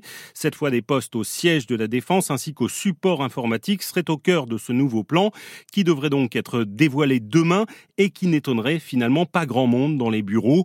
En septembre dernier, la banque avait rendu public un objectif d'un milliard 700 millions d'euros d'économies à horizon 2026. Maxime Debs du service économie de France Inter. Les suites de l'attaque au couteau hier, gare de Lyon à Paris. L'assaillant, un homme de 32 ans qui a blessé trois personnes, a été entendu par les enquêteurs. Sa garde, garde à vue a été levée hier soir au vu de son état de santé. Il a été transféré à l'infirmerie psychiatrique de la préfecture de police de Paris. Les Parisiens sont appelés à se prononcer aujourd'hui pour ou contre le triplement des tarifs de stationnement des SUV ces véhicules particulièrement imposants. Tandis qu'à Marseille, la présidente de la métropole ex-Marseille-Provence annonce le report s'inédié de l'extension de la zone à faible émission. Extension prévue en 2025 aux véhicules critère 3 dans le centre de la ville. Interview à retrouver dans la tribune dimanche. Et puis c'était il y a 20 ans, jour pour jour, la naissance de Facebook, premier réseau social, accessible au départ aux seuls étudiants américains d'Harvard. Facebook compte aujourd'hui près de 2 milliards d'utilisateurs dans le monde. Mais le réseau social a pris un sacré coup de vieux. Les 16-25 ans l'ont quasiment déserté. Certains usages autour des groupes et des communautés font tout de même de la résistance. William Delesseux. Plutôt actif, le groupe des habitants de Marly-le-Roi dans les Yvelines. Des dizaines de publications par jour, 10 000 membres et des nouveaux chaque semaine. Lorsque je suis entré dedans, c'est parce que j'avais perdu mon chat. Une photo du félin égaré, un texte et les habitants se sont lancés à sa recherche. J'ai vu qu'il y a beaucoup de personnes qui ont pris ça à cœur et qui, qui sont sorties dehors, qui cherchaient quand même carrément pour, euh, pour donner des infos. Donc euh, je pensais que 3-4 personnes allaient répondre et pas plus, mais euh, au final, presque tout le groupe a participé. Donc grand merci à eux encore une fois. Grâce à la mobilisation, le chat est retrouvé au bout de deux semaines. Des professions se sont aussi organisées en groupe. Celui des sages-femmes rassemble 135 000 membres. Quand on se retrouve face à des images qu'on ne comprend pas ou euh, des idées. euh. On poste les photos d'un cas clinique qui nous pose question et rapidement on a des collègues qui vont répondre. Donc c'est intéressant. Pour les étudiants, Facebook retrouve son utilité à l'étranger. Les Français à Londres, 78 000 participants. Ce genre de groupe, on le trouve pas dans les autres réseaux. Je me rappelle que les gens partageaient leurs bons plans et ça permettait même de rencontrer des gens qu'on n'aurait pas côtoyés si on était en voyage et qu'on connaissait personne. Depuis le retour de Charlotte à Paris, J'utilise de temps en temps, mais c'est vraiment hyper rare. En général, c'est juste pour communiquer avec mes parents. et ces groupes d'avant sont désormais remplacés par des communautés, des fils de discussion sur WhatsApp ou Instagram. William Delesseux. Et puis l'Afrique du Sud s'est qualifiée pour les demi-finales de la Coupe d'Afrique des Nations en éliminant le Cap Vert, l'Afrique du Sud qui rencontrera le Nigeria. C'était le journal de Corinne Audouin. À suivre le Zoom avec le comédien Bouli Lanner. C'est son petit théâtre de marionnettes. Vous l'avez dit à votre meilleur ami, à vos 600 contacts, à votre maman qui l'a dit au voisin, à son boulanger, au facteur, même son coiffeur est au courant. Alors vous pouvez nous le dire aussi. En nous déclarant votre évolution professionnelle, vous pouvez ajuster votre impôt. Connectez-vous à votre espace particulier sur impôt.gouv.fr. Avec le prélèvement à la source, l'impôt s'adapte à votre vie. Ceci est un message du gouvernement. Merci d'écouter France Inter. Bon réveil si nous vous nous rejoignez, il est 7h10. Le 6-9, Ali Badou, Marion Lourd, sur France Inter. Et ils nous ont rejoints pour la prochaine demi-heure. Alain Baraton, Anna Sigalevitch, François Régis Gaudry. Bonjour les amis. Bonjour. Au programme de la main verte, Alain Eh bien, on va parler des jardiniers, de mon métier. Ah François Régis, quoi de bon dans votre panier du marché aujourd'hui je vous raconte la success story d'une boisson pétillante et sans alcool. Et Anna, euh, au programme de Classic Co Così fan tutte de Mozart, mise en scène par Dmitri Tcherniakov, dirigé par Christophe Rousset au théâtre du Châtelet jusqu'au 22 février. Mais tout de suite le zoom.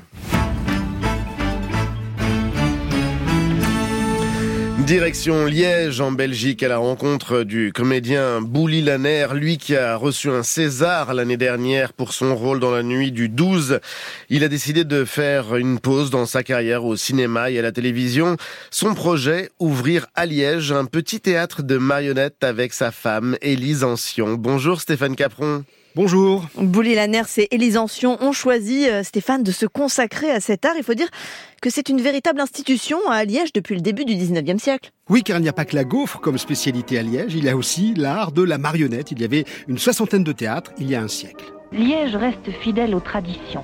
Une des plus typiques, ce sont les marionnettes et leurs personnages le plus célèbre, Chanché. Et le Tchanché, évoqué dans ce documentaire de la RTBF des années 60, est une figure emblématique de la ville, présente dans tous les spectacles, dont ceux du théâtre Albotroul, qui était dirigé par Jacques Ancion. À sa mort l'année dernière, Élise, sa fille, a décidé de conserver sa collection de marionnettes. Pendant toutes ces années, le plus dur au départ était d'acquérir ces marionnettes, parce que quand ils ont commencé à jouer, il y avait encore plusieurs théâtres en activité, il y avait plus de collectionneurs aussi. Le plus dur, c'était de constituer la Jao, comme on dit en, wallon, donc c'est la, troupe de marionnettes. Vraiment petit à petit qu'ils ont constitué, racheté des marionnettes. Mon père était sculpteur, donc il sculptait ce qui lui manquait. Certaines marionnettes, euh, on sait leur origine et d'autres absolument pas, mais on a vraiment des bijoux de collection.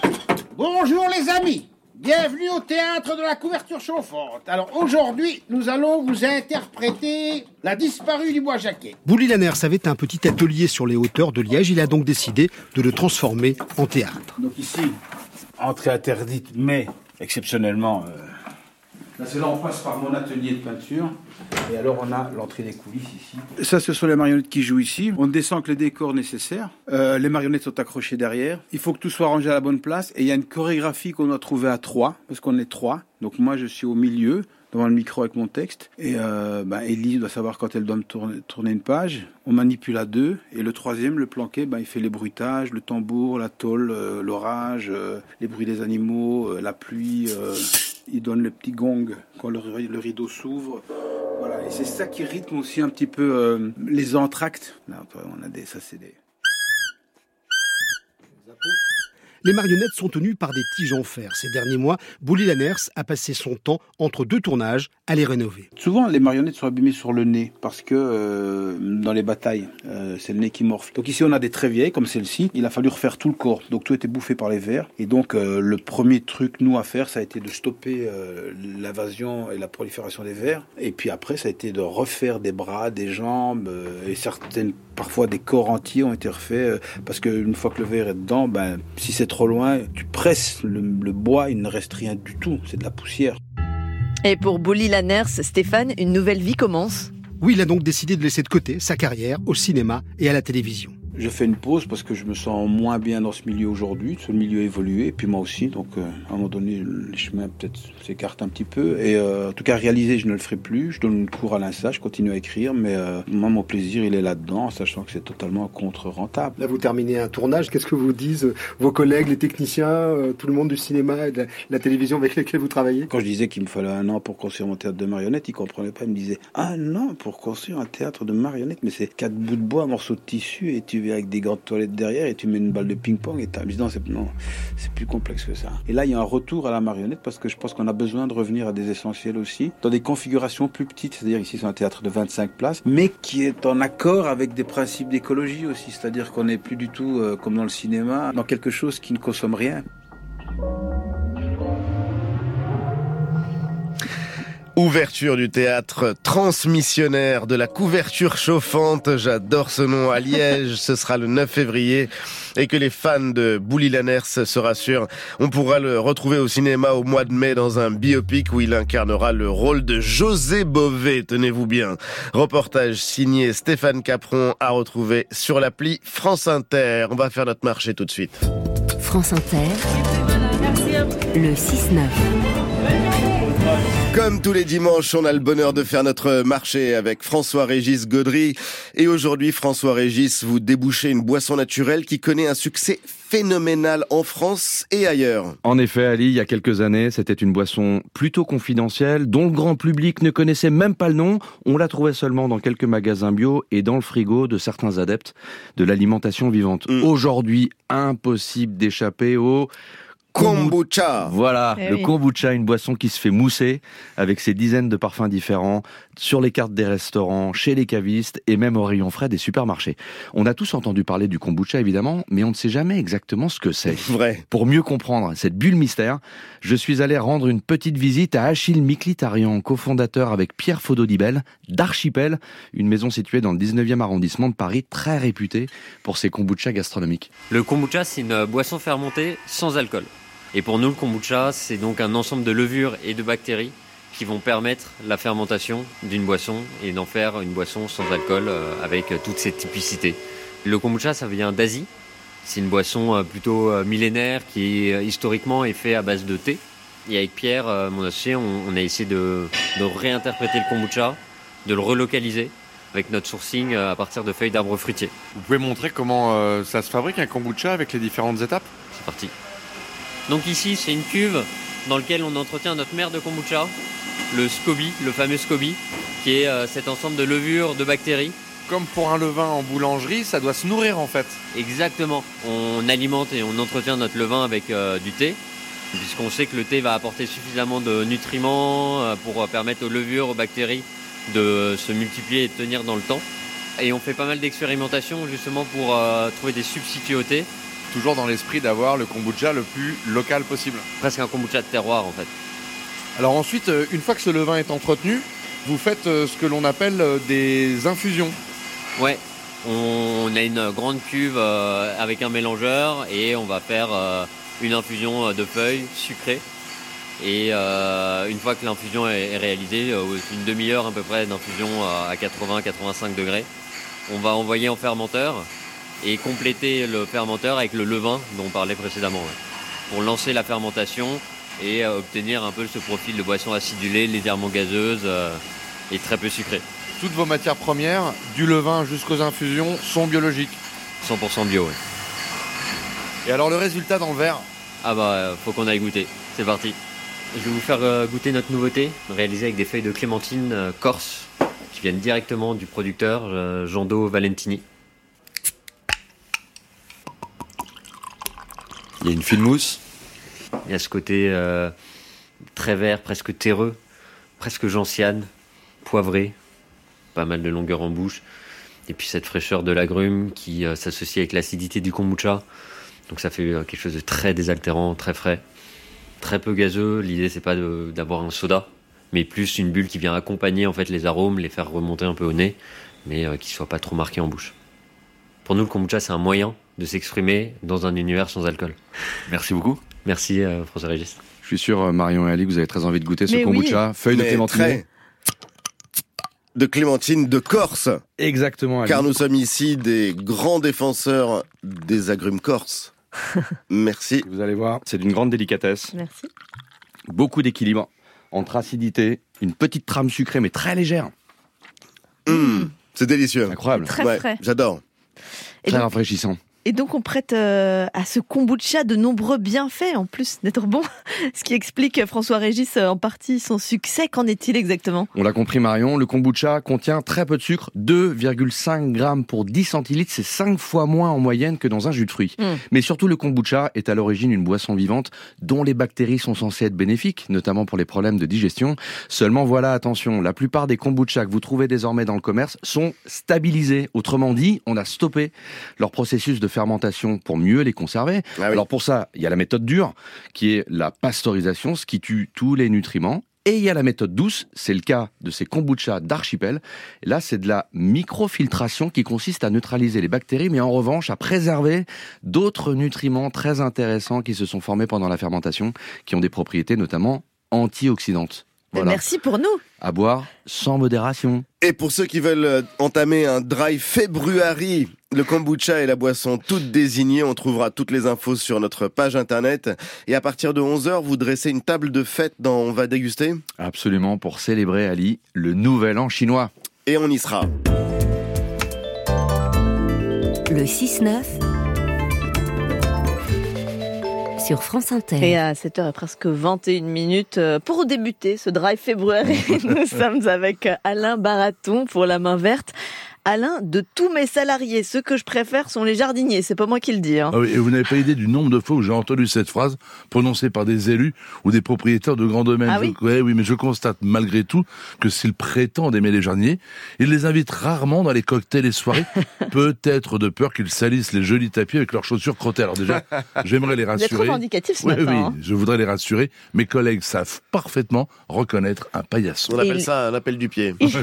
Il existe fort heureusement des jardins, Alain, où le personnel est apprécié et invité. Oui, comme ceux de la villa Efrussi de Rothschild à Saint-Jean-Cap-Ferrat. L'endroit déjà est unique par sa situation et son incroyable vue sur la Méditerranée, par la densité et qualité des plantations, par ses arbres remarquables comme cet incroyable ficus qui semble engloutir un mur avec ses racines ou un vieux camphrier et bien sûr pour la beauté des neuf jardins thématiques qui en fait n'en font qu'un. Mais la main verte est décidément politique ce matin, puisque ce jardin, euh, vous saluez aussi sa gouvernance. Oui, parce que j'étais invité à parler de mon métier avec le journaliste Claude Sérillon dans le cadre de la manifestation Les Jeudis de la Villa, donc j'y étais il y a quelques jours. Oui. Et quelle ne fut pas ma surprise, mon bonheur, devrais-je même dire, de constater que la directrice du site, Madame Maya- Ma- Muriel Mayette-Holst, avait convié tous les jardiniers, pas seulement à l'entretien, mais également au dîner. Et je voulais simplement dire que j'étais très heureux de constater que des responsables se rappellent cette maxime de Voltaire, jardinier, le plus noble des métiers. Et juste, si vous le permettez, petit message personnel à André Castelan, le jardinier en chef de la villa F. de Rothschild, et à tous les jardiniers, vous faites un travail merveilleux. Jardinier le plus noble des métiers, vous êtes euh, le André le nôtre du 21e siècle et les auditeurs jardiniers d'Inter vous posent des questions chaque semaine. Euh, Louane vous demande quelles précautions il faut prendre avant de déplacer un très vieux buis. J'avais pas eu le temps d'y répondre hier, je voulais Ouais. quand même en parler davantage. Les arbres sont des êtres vivants et quand vous avez dans, dans- dans un vieux buis, vous risquez de le tuer en le déplaçant sans prendre quelques précautions. Déjà, anticiper le déplacement. Si vous le savez quelques mois plus tôt, cerner l'arbre. Qu'est-ce que cerner un vieux buis? C'est simplement couper sans bouger le végétal avec la bêche, tout simplement, les racines à quelques dizaines de centimètres du tronc principal. En faisant ainsi, vous obligez la- le vieil l'arbuste à produire des racines, vous savez, ces petites racines blanches, celles qui absorbent l'eau le plus proche de la souche, et ainsi, lorsqu'on le déplacera, il pourra facilement reprendre. Donc, c'est la me- première technique. Sinon, la plus grosse mode de terre possible et beaucoup d'arrosage au moment de la replantation. Louane vous remercie. Khaled vous demande s'il est préférable de supprimer la mousse sur une pelouse en hiver. Non, attendre le printemps, vous la, la nature n'aime pas le vide. Vous supprimez la mousse, que va-t-il se passer s'il n'y a pas d'herbe? Et j'en profite pour détruire un petit peu cette image du sulfate de fer vendu dans toutes les bonnes jardineries pour détruire la mousse. Je vous rappelle que le sulfate de fer acidifie le sol, ce qui signifie que si vous tuez la mousse, il encourage son retour. C'est le serpent qui se mord la queue. Ah oui. Pas de sulfate de fer pour tuer la mousse. Question de Francis Alain. Quelle différence existe-t-il entre un rhododendron et une azalée? Réponse, réponse C'est une courte. question que j'aurais pu vous poser. Réponse courte. Oui. Il n'y en a pas. Les azalées et les rhododendrons sont la même plante. Ah Elles oui. sont simplement appelées différemment et on les distingue. L'azalée, les petites fleurs très vives, petites, petites feuilles, le, le rhododendron. Mais c'est la même plante. Écoutez, Emmanuel vous demande quelle est la meilleure période pour semer les fèves, mais Ma- vous lui répondrez samedi Maintenant prochain. Non, non, non, non, je réponds maintenant parce que c'est maintenant. C'est maintenant. Voilà. Voilà. Bah, écoutez, merci à la, à la semaine prochaine et saluez Louis XIV. Le 6-9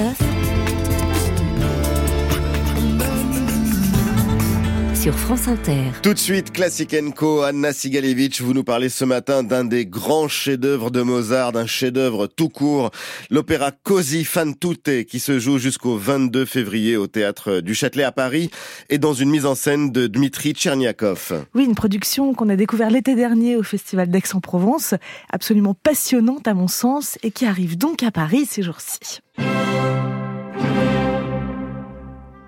Così fan tutte, c'est un opéra bouffe en deux actes créé en 1790, soit un an avant la mort de Mozart.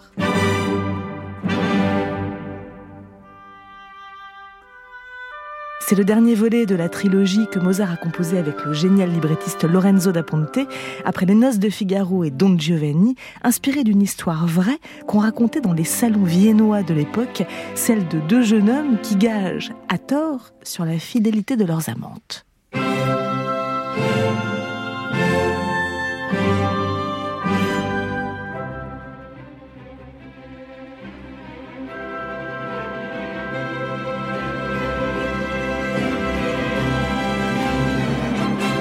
L'acte 1, Guglielmo et Ferrando sont très sûrs de la constance de leurs amantes Fiordiligi et Dorabella.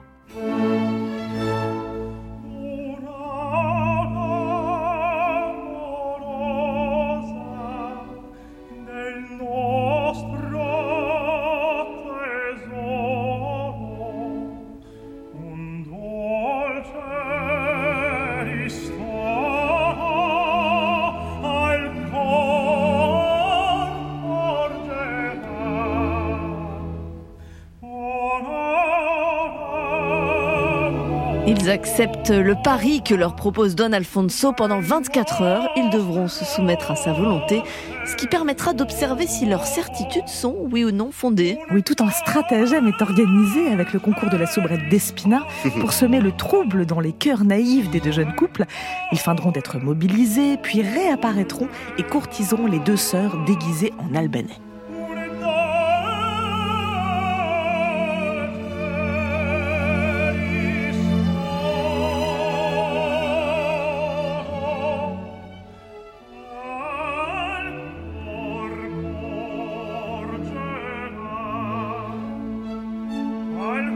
Grâce à vous, j'ai appris que dans le livret original, Fiordiligi et Dorabella commencent d'abord par fermement éconduire leurs amants jusqu'à ce que le trouble naisse en elles et que les certitudes se fissurent. Oui, c'est ça. Alors ça, c'est ce qu'il y a donc dans le livret original. Mais c'est assez loin, vous allez le comprendre, de l'histoire que Tcherniakov a imaginée pour nous.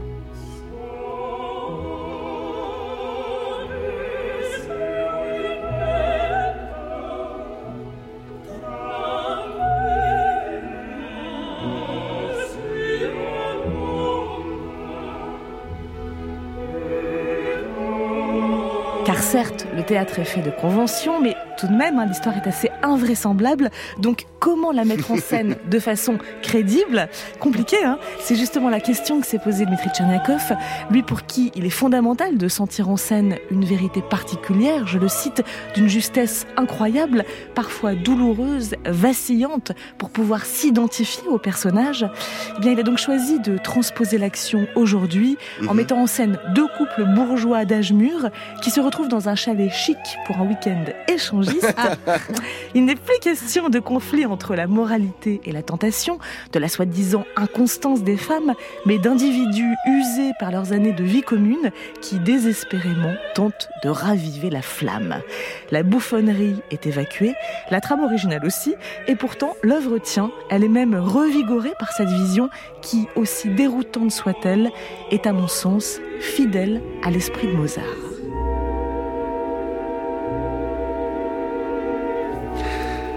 Così fan tutte de Mozart, c'est au théâtre du Châtelet jusqu'au 22 février. Toutes les informations sur le site d'Inter. Merci Anna et merci à Anne Weinfeld pour la réalisation. À suivre la météo et le journal. Oh,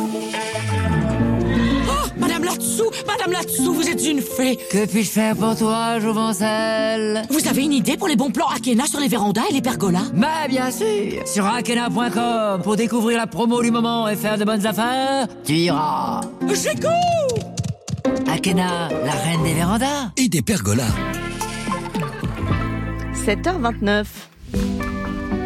La météo avec Vitacitral TR+, des laboratoires Acepta, gel réparateur pour les mains abîmées par le froid, les gels hydroalcooliques et les lavages fréquents. En pharmacie et parapharmacie. Céline Dacosta, la carte météo est quasiment la même qu'hier. Hein. Oui, c'est vrai, ciel bien couvert sur toute la moitié nord ce matin, de faibles averses le long des frontières du nord, du vent près des côtes de la Manche. Pour la moitié sud, beaucoup de brouillard sur le quart sud-ouest, soleil pour les autres, Mistral et Tramontane près de la Méditerranée. Quant aux températures, c'est très doux pour la saison, surtout sous les nuages. Donc pour la partie nord, 7 à 12 degrés ce matin. Là où le ciel est dégagé, c'est plus frais, 3 à 6 degrés. Et toujours un ciel bien couvert au nord de la Seine cet après-midi? Oui, alors on aura quand même euh, peut-être l'espoir de quelques éclaircies entre la Bretagne, les Pays de la Loire euh, jusqu'au sud de la Bourgogne. Hmm. Euh, pour les autres, effectivement, du gris, du soleil pour le sud avec quelques grisailles persistantes le long de la Garonne et des températures qui iront de 10 à 15 degrés du nord au sud jusqu'à 19 près de la Méditerranée, 24 même pour la maximale à Perpignan. Merci Céline Dacosta et merci à vous d'écouter France Inter. Il est 7h30. Le journal Laurence Thomas, bonjour. Bonjour à tous. Journée mondiale contre le cancer. Les cas sont en forte augmentation dans le monde et donc aussi en France selon l'OMS. Il faut davantage encore de dépistage. Les Français interdits d'entrer au Niger. Le Quai d'Orsay ne confirme pas mais met en garde. Des consignes ont été passées par le Niger pour ne plus embarquer de passagers français à destination de Niamey. Et puis le prix du gaz vers une nouvelle hausse sur la facture des Français. Ce sera en juillet prochain. À 7h50, le cinéma en vedette sur Raconté et commenté par l'un de ses plus grands personnages, le président de la Gaumont, Nicolas Sédou, qui raconte 50 ans de passion dans un livre paru chez Gallimard. Il sera notre invité juste avant 8h. France Inter. 35 millions de nouveaux cas de cancer en 2050, soit 77% de plus qu'en 2022. En France, le nombre de cas a doublé entre 1990 et 2023. 400 000 nouveaux cas sont diagnostiqués chaque année. Des chiffres fournis il y a quelques jours par l'Organisation mondiale de la santé à l'occasion de la journée mondiale contre le cancer ce dimanche. Et si la France est à la pointe de la recherche sur le cancer, notre pays pêche sur le dépistage. Améliorer la détection des cancers, notamment du sein, colorectal et du cancer de l'utérus, c'est une priorité pour l'Institut national du cancer et l'assurance maladie. Victor Dolande. Trois programmes nationaux de dépistage existent pour les cancers du sein, du col de l'utérus et le cancer colorectal. Sauf que la participation reste insuffisante. Moins d'une femme de 50 à 74 ans sur deux réalise sa mammographie de contrôle tous les deux ans et la tendance est à la baisse ces dernières années. Des chiffres aussi insuffisants pour le dépistage du cancer colorectal. Thierry Breton est directeur général de l'Institut national du cancer. Si on prend l'exemple du dépistage du cancer colorectal, on a taux, un taux de participation qui est aujourd'hui de 34%. Il faut s'imaginer, hein, donc euh, si on augmentait la participation de 34 à 65%, eh ben on aurait un peu plus de 5000 cancers en moins et 6000 décès en moins. Car détecté tôt, un cancer se guérit mieux avec des traitements et des séquelles généralement moindres. La marge de progression en matière de dépistage est très importante, d'autant que les Français n'y sont pas opposés. On voit qu'il y a une très forte adhésion des Français. hein. En fait, ce qui pêche, c'est le fait de passer d'une intention à euh, la réalisation d'un dépistage. Donc c'est vraiment ce sur quoi nous travaillons. Notre objectif, c'est de vraiment faire en sorte que la vie des Français soit la plus facile. C'est pour ça que bah, y a des euh, possibilités de commander son kit en ligne quand on est sur le dépistage du cancer colorectal, qu'on peut aussi prendre des rendez-vous en ligne. C'est vraiment vers ça qu'il faut aller. Par courrier, mail, SMS, l'assurance maladie compte renforcer les contacts avec les Français dans les prochaines semaines pour les encourager à se faire dépister. Victor Dolande. Les suites de l'attaque au couteau hier matin, gare de Lyon à Paris, un homme de 32 ans a blessé trois personnes, dont une grièvement. La garde à vue du suspect a été levée à cause de son état mental. Il a été pris en charge par l'infirmerie psychiatrique de la préfecture de police. Coup de tonnerre au Sénégal, le président Macky Sall annonce le report de la présidentielle prévue le 25 février. Une décision sans précédent prise dans un contexte de profonde crise politique. Le président Macky Sall affirme que le Sénégal ne pouvait se permettre une nouvelle crise après des troubles meurtriers en juin dernier dernier notamment. Il annonce un dialogue national ouvert afin de réunir les conditions d'une élection libre, transparente et inclusive. L'opposant sénégalais Khalifa Sall, un des principaux candidats annoncés à la présidentielle, appelle tout le pays à se lever contre le report de l'élection. Les États-Unis, préoccupés par cette annonce, euh, pressent le Sénégal de fixer rapidement une nouvelle date pour l'élection. Au Niger, les Français sont-ils encore les bienvenus? Selon les autorités nigériennes, tout passager de nationalité française n'est plus autorisé à rentrer sur le territoire nigérien.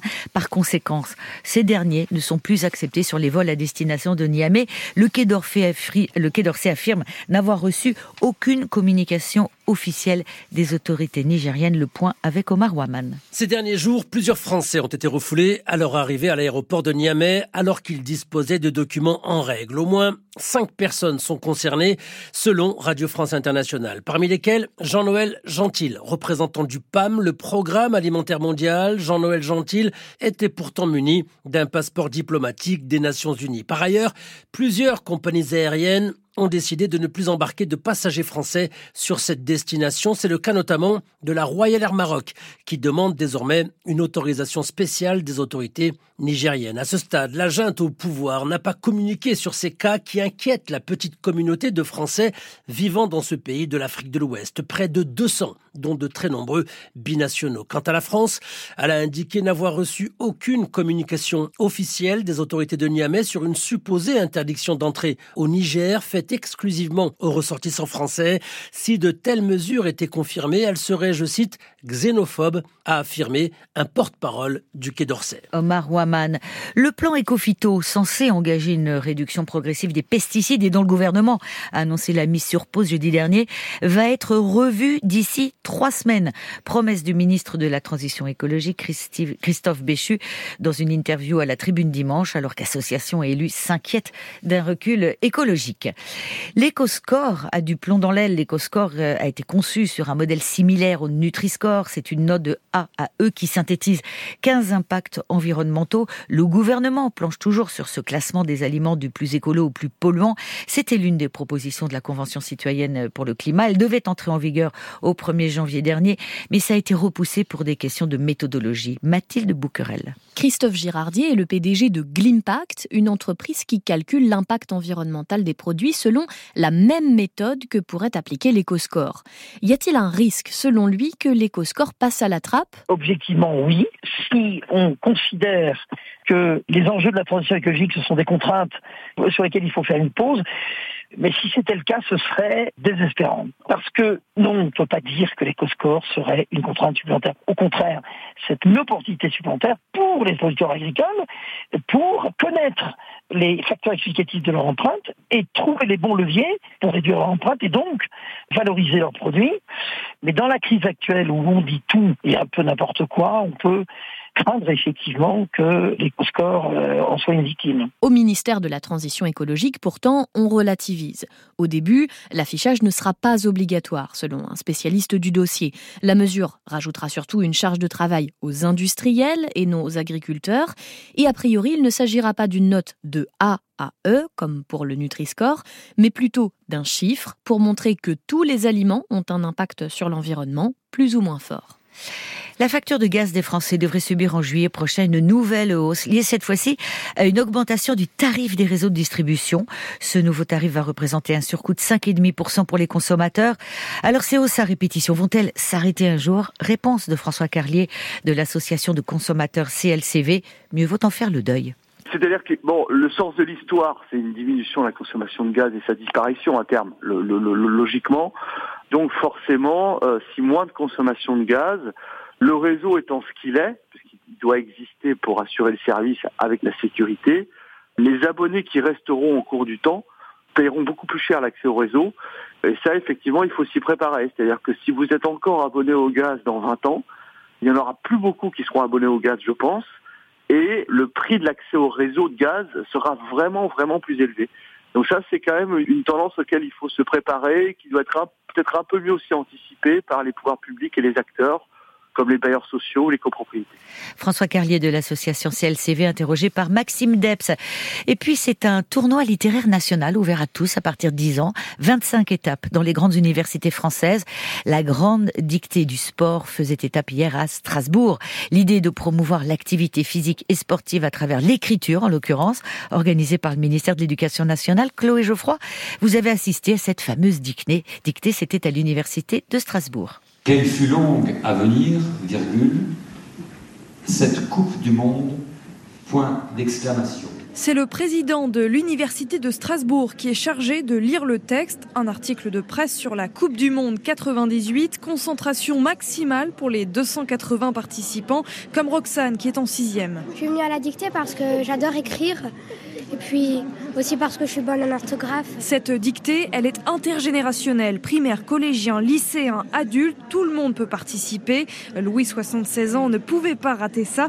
Et il aurait aussi aimé amener ses petits-enfants qui ne respectent pas toujours la langue de Molière. Dans les textos qu'ils envoient, il y a des fautes euh, incroyables. C'est du français abrégé, si on peut dire. Je demande aux collégiens, lycéens et adultes d'aller L'accent ou pas sur le ou, sur le a, les mots invariables, il y a toujours des petits obstacles et c'est justement pour les éviter qu'une telle dictée a lieu. Abdelaboudour fait partie de l'organisation. On n'est pas tous faits et conditionnés à faire des grandes études, mais on devra se mélanger au monde du travail, peut-être le monde de l'entrepreneuriat. Et pour ça, il faut communiquer, il faut défendre ses idées. Défendre ses idées avec dynamisme, un esprit sain dans un corps sain. D'ailleurs, les gagnants de la dictée de Strasbourg sont repartis avec un sac de sport. La finale aura lieu le 27 avril prochain à Paris sous la coupole de l'Institut de France avec un texte écrit et lu pour l'occasion par Eric Orsena. Football dans la Coupe d'Afrique des Nations. L'Afrique du Sud a éliminé le Cap Vert au tir au but et rejoint le Nigeria en demi-finale et puis la Côte d'Ivoire a obtenu son ticket pour les demi-finales après son succès face au Mali de buts La Côte d'Ivoire sera opposée mercredi prochain à la République démocratique du Congo. C'était le journal de Laurence Thomas. À suivre, le moment décisif de François Bayrou dans l'édito politique. France Inter, 17h, Vincent Josse. Ce dimanche, Fabrice Lucchini est dans le grand atelier. Il vient de tourner avec Christophe Honoré et il invite le cinéaste à sa table pour parler de cinéma, mais aussi de Victor Hugo. Le grand atelier? Tous les dimanches, sur Inter, à 17h. France Inter, partenaire du Festival international des cinémas d'Asie de Vesoul, du 6 au 13 février. Le festival fête ses 30 ans 92 films à découvrir, dont 52 inédits, 17 en compétition en première française ou internationale, 24 sur la thématique de l'engagement. Un regard sur le cinéma de Taïwan de 1962 à aujourd'hui, sur le cinéma indien du Kerala et des avant-premières. Le Festival des cinémas d'Asie de Vesoul, un événement France Inter. France Inter, il est 7h42. Le 6-9 sur France Inter. L'édito politique, bonjour Ludovic Vigogne. Bonjour à tous. C'est demain que l'on connaîtra le jugement dans le procès des assistants européens du Modem. Un moment décisif pour François Bayrou qui ne sera pas sans doute sans conséquence pour la majorité. Oui, Alice, si à l'automne ce procès avait été éclipsé par les attentats du 7 octobre en Israël, son issue ce lundi n'échappera à personne. Le 14 novembre, le parquet avait requis contre François Bayrou 30 mois de prison avec sursis, assorti de 70 000 euros d'amende et de 3 ans d'inéligibilité avec sursis pour complicité de détournement de fonds publics. Demain sera-t-il pour le maire de Pau un autre jour? À l'issue de son procès, celui-ci estimait avoir pu faire entendre sa version des faits et que les choses s'étaient plutôt bien passées. Le jugement lui donnera-t-il raison? Permettra-t-il au septuagénaire de rebondir? Alors que depuis 2017, cette affaire l'a empêché d'épauler, comme il imaginait Emmanuel Macron, qu'il avait contribué à faire élire. Pour la suite, François Bayrou n'a en effet renoncé à rien. Avant la fin du quinquennat, il y aura encore à coup sûr un nouveau Premier ministre. Pourquoi pas lui enfin? Quant à 2027, il veut croire qu'il peut être sur la ligne de départ. Et ce jugement tombera aussi pour lui dans un contexte très particulier, Ludovic. Oui, car depuis le remaniement, le leader centriste rumine. Il n'a pas apprécié ce qui s'est passé. Si le haut-commissaire au plan militait pour un départ d'Elisabeth Borne, il n'a pas vu d'un bon œil la nomination de Gabriel Attal à Matignon. Le patron du Modem n'a pas de différent personnel avec le nouveau Premier ministre qui a 38 ans de moins que lui, mais il estime que l'expérience compte quand même pour un tel poste et que Gabriel Attal fait partie d'une génération qui pense que la com doit primer surtout. Ensuite, François Bayrou n'a pas du tout accepté la composition du gouvernement. Pour le centriste, cette équipe compte bien trop de ministres qui sont des XLR. Il juge que cela déséquilibre vers la droite le macronisme. S'il n'a rien à redire à la nomination de Rachida Dati, qu'il apprécie beaucoup, celle de Catherine Vautrin, l'élue rémoise au ministère du Travail et de la Santé, ne passe pas du tout. Parallèlement, le maire de Pau a jugé à cette occasion ses troupes trop maltraitées. Il entend donc bien, dans la fournée de ministres délégués et de secrétaires d'État qui va venir compléter le gouvernement au début de la semaine, que les rapports de force au sein de la majorité soient cette fois respectés et on peut compter sur son opiniâtreté pour obtenir satisfaction. Euh, mais au fond, François Bayrou a-t-il toujours la même influence au sein de la majorité? C'est une vraie question, Marion. Depuis 2017, François Bayrou n'a jamais manqué une occasion de faire entendre sa différence quand les choses n'allaient pas dans son sens, mais ne l'a-t-il pas trop fait? L'écoute-t-on encore comme il le souhaiterait? Et puis, à la fin de l'année, un épisode a marqué. C'était lors de l'adoption de la loi immigration sur laquelle les républicains avaient pris la main. Le patron du Modem n'avait alors pas senti ses propres députés et largement contribué au vent de panique qui avait soufflé dans le camp présidentiel. Il estimait qu'il s'opposerait à ce texte. Or, la grande majorité d'entre eux souhaitaient le voter. Cette erreur de jugement n'avait échappé à aucun des poids lourds de la Macronie. Merci Ludovic Vigogne, c'était l'édito politique, 7h45 sur Inter. On va en reparler. Bonjour Jean-Philippe Ballas. Bonjour tout le monde. Tous les dimanches, vous brossez le portrait d'une personnalité qui va marquer l'actualité paradoxe d'aujourd'hui, ce matin, la star du reggae. C'est votre choix et il s'appelait Bob Marley. À l'occasion de la sortie du film biopic, comme on dit désormais, Bob Marley One Love, le 14 février prochain.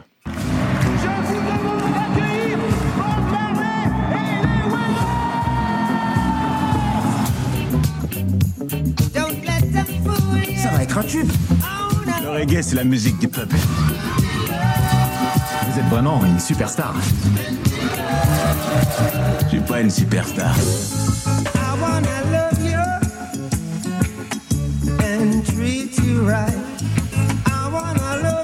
Et il y a quelque chose d'improbable dans la destinée du jeune Robert Nesta Marley, enfant métis, né en 45 d'une mère jamaïcaine descendante d'esclaves et d'un père blanc britannique qui lui donnera son nom mais qui l'aura à peine connu.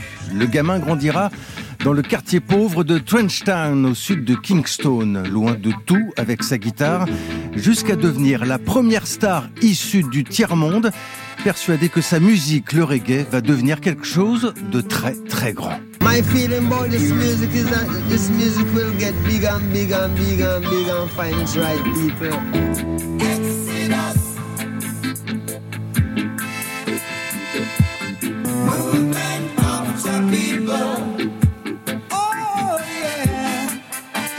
Une musique, Jean-Philippe, qui passe euh, aussi par la France Oui, ou quand Bob Marley, menacé en Jamaïque, se met à parcourir le monde et distiller sa philosophie de vie. Témoin, ce reportage en 1977 sur Antenne 2, en tournée avec son groupe Les Wellers.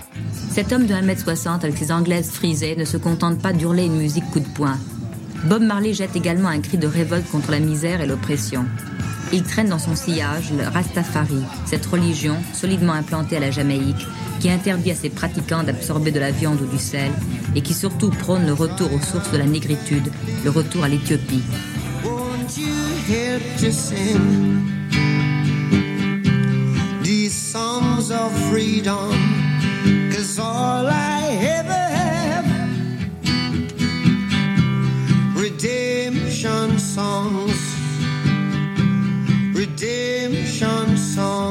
L'histoire va se terminer beaucoup trop tôt. Le 11 mai 1981, Bob Marley succombe à un cancer. Il avait 36 ans. Ses obsèques se déroulent sur sa terre natale en Jamaïque et sur les écrans du monde entier. Bob Marley devenu dans la mort un véritable héros national, comme en témoigne ce reportage réalisé sur place par notre envoyé spécial Gérard Rolls. Le dernier hommage des Jamaïcains à Bob Marley, c'est tout d'abord cette foule qui se presse devant les grilles de l'Arena, une grande salle de Kingston où le corps du chanteur a été exposé. Pas de larmes, pas de cris, simplement une émotion immense. Bob Marley est mort, mais sa musique vit encore. Une petite phrase devenue slogan, répétée en leitmotiv par des milliers et des milliers de Jamaïcains pendant ses obsèques du roi du reggae. Et comme un ultime hommage, le magazine américain Time a élu Exodus meilleur album du XXe siècle, s'il vous plaît. Mm. Nul doute que Bob Marley aurait souri entre deux parties de foot et quelques volutes de fumée. Merci Jean-Philippe Ballas et à samedi prochain. Merci d'écouter France Inter. Il est 7h48. Le 6-9, Marion Lourd, Ali Badou, sur France Inter. Et à 7h49, notre invité est l'un des piliers du cinéma français, presque le parrain du 7e art depuis 1974, grâce à son groupe de production et de distribution Gaumont, vous savez, la, la marguerite blanche qu'on voit au début de beaucoup de films. Il a contribué à la naissance du Grand Bleu, des Visiteurs, de La Boum, mais aussi d'Intouchable et de la série Lupin, par exemple, et préside aujourd'hui le conseil de surveillance de l'entreprise. Bonjour Nicolas Sédou. Bonjour. Vous publiez ces jours-ci le, le cinéma 50 ans de passion qui raconte votre parcours. On y rencontre des personnages, Jean-Luc Godard, Michel Azanavicius, Sophie Marceau. Et pourtant, comme vous le racontez dans le livre, vous, vous êtes tombé dans le cinéma presque par hasard, en fait. Oui, par chance. euh, je crois que pour réussir, il faut du travail, du talent et de la chance. Et euh, un film à succès, c'est quelque part de la chance. Alors racontez-nous comment vous y arrivez au cinéma? Ah ben, comment j'y arrive? Euh, J'ai la chance de connaître euh, le vendeur et il y a quelqu'un qui va être, euh, comment dire, le catalyseur qui est Jean-Pierre Assam, qui n'a qu'une idée, c'est de racheter Gaumont et, euh, et, en fait il va me faire racheter Gaumont. Alors j'ajouterai une chose, c'est que aimer le cinéma, euh, j'espère que ça l'est toujours aujourd'hui, mais euh, c'est très banal. Hein nous, nous n'avons pas. Vous dites c'est très français télévision. aussi dans le film. Vous êtes, on est, on est très cinéphile en France. Oui, parce que je crois que les hussards de la République font que nous, nous aimons les cinémas, ou plus exactement le cinéma, avec tous les films que cela peut représenter. Il est vrai que euh, aux États-Unis, euh, c'est plutôt uniquement euh, de la distraction, alors que le cinéma en Europe euh, j'irais de Bergman à Visconti en passant évidemment par tous les Français.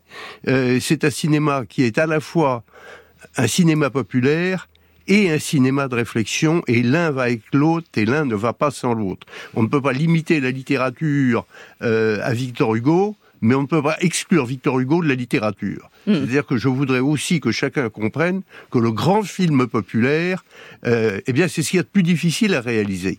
Et quand j'entends euh, mais ça, c'est un film d'auteur, comme si les autres films n'avaient pas d'auteur, comme si les livres n'avaient pas d'auteur. Alors parfois, euh, c'est pas nécessairement le réalisateur. Euh, premier film très connu, c'est quand même Le Voyage dans la Lune de et oui. j'ai l'impression qu'il y a un petit Jules Verne juste avant. Voilà. Et c'est l'histoire de la Gaumont justement, puisque c'est une histoire qui remonte ou qui est aussi ancienne que le cinéma. Ce qui est frappant, c'est que vous dites que le cinéma n'est pas une industrie. Pourtant, c'est le mot qu'on emploie à Hollywood pour désigner le septième art. Et vous, par exemple, euh, vous refusez l'idée que ce soit le show business ou l'industrie ou euh, l'idée que on peut faire des films tout simplement qui règnent et qui président? La, la définition d'une industrie, c'est la répétition. C'est ce qu'a inventé Henry Ford. On fait la même voiture à la chaîne. Je regrette de voir que le cinéma américain aujourd'hui est un peu trop dans les séries, dans les sequels, on est, je crois, au 24e ou 25e James Bond. Le cinéma, c'est, euh, il faut que, pour que le spectateur, qui aujourd'hui a des écrans partout, dans sa poche, chez lui, absolument partout, il faut qu'il ait une raison de sortir. La raison de sortir, c'est pas la répétition de ce que nous avons fait avant, c'est la tentative d'inventer quelque chose de nouveau.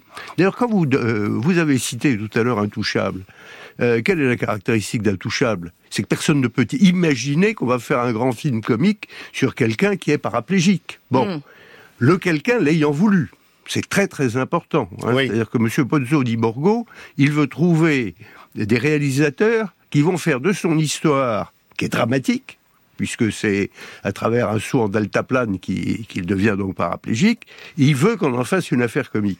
Et c'est cette surprise qui font que les spectateurs se précipitent. Euh, et vous prendrez tous les grands succès populaires.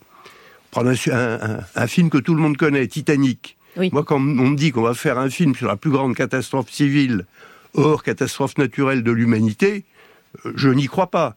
Mais en fait, c'est une histoire d'amour sur fond de catastrophe. Comme l'est autant n'emporte le vent.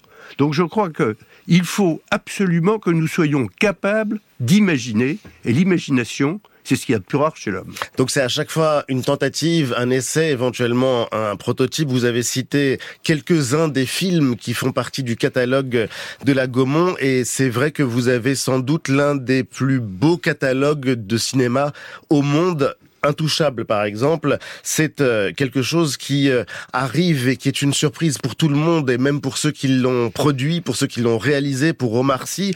C'est ce qui va permettre, par exemple, et vous le racontez, euh, Nicolas Sédou, de produire Tirailleurs avec Omar Sy, raconter l'histoire méconnue des tirailleurs sénégalais. Mais vous acceptez l'échec et c'est ça qui est assez curieux, c'est que c'est ce qui vous distingue d'un pur chef d'entreprise vous admettez qu'un film puisse se planter.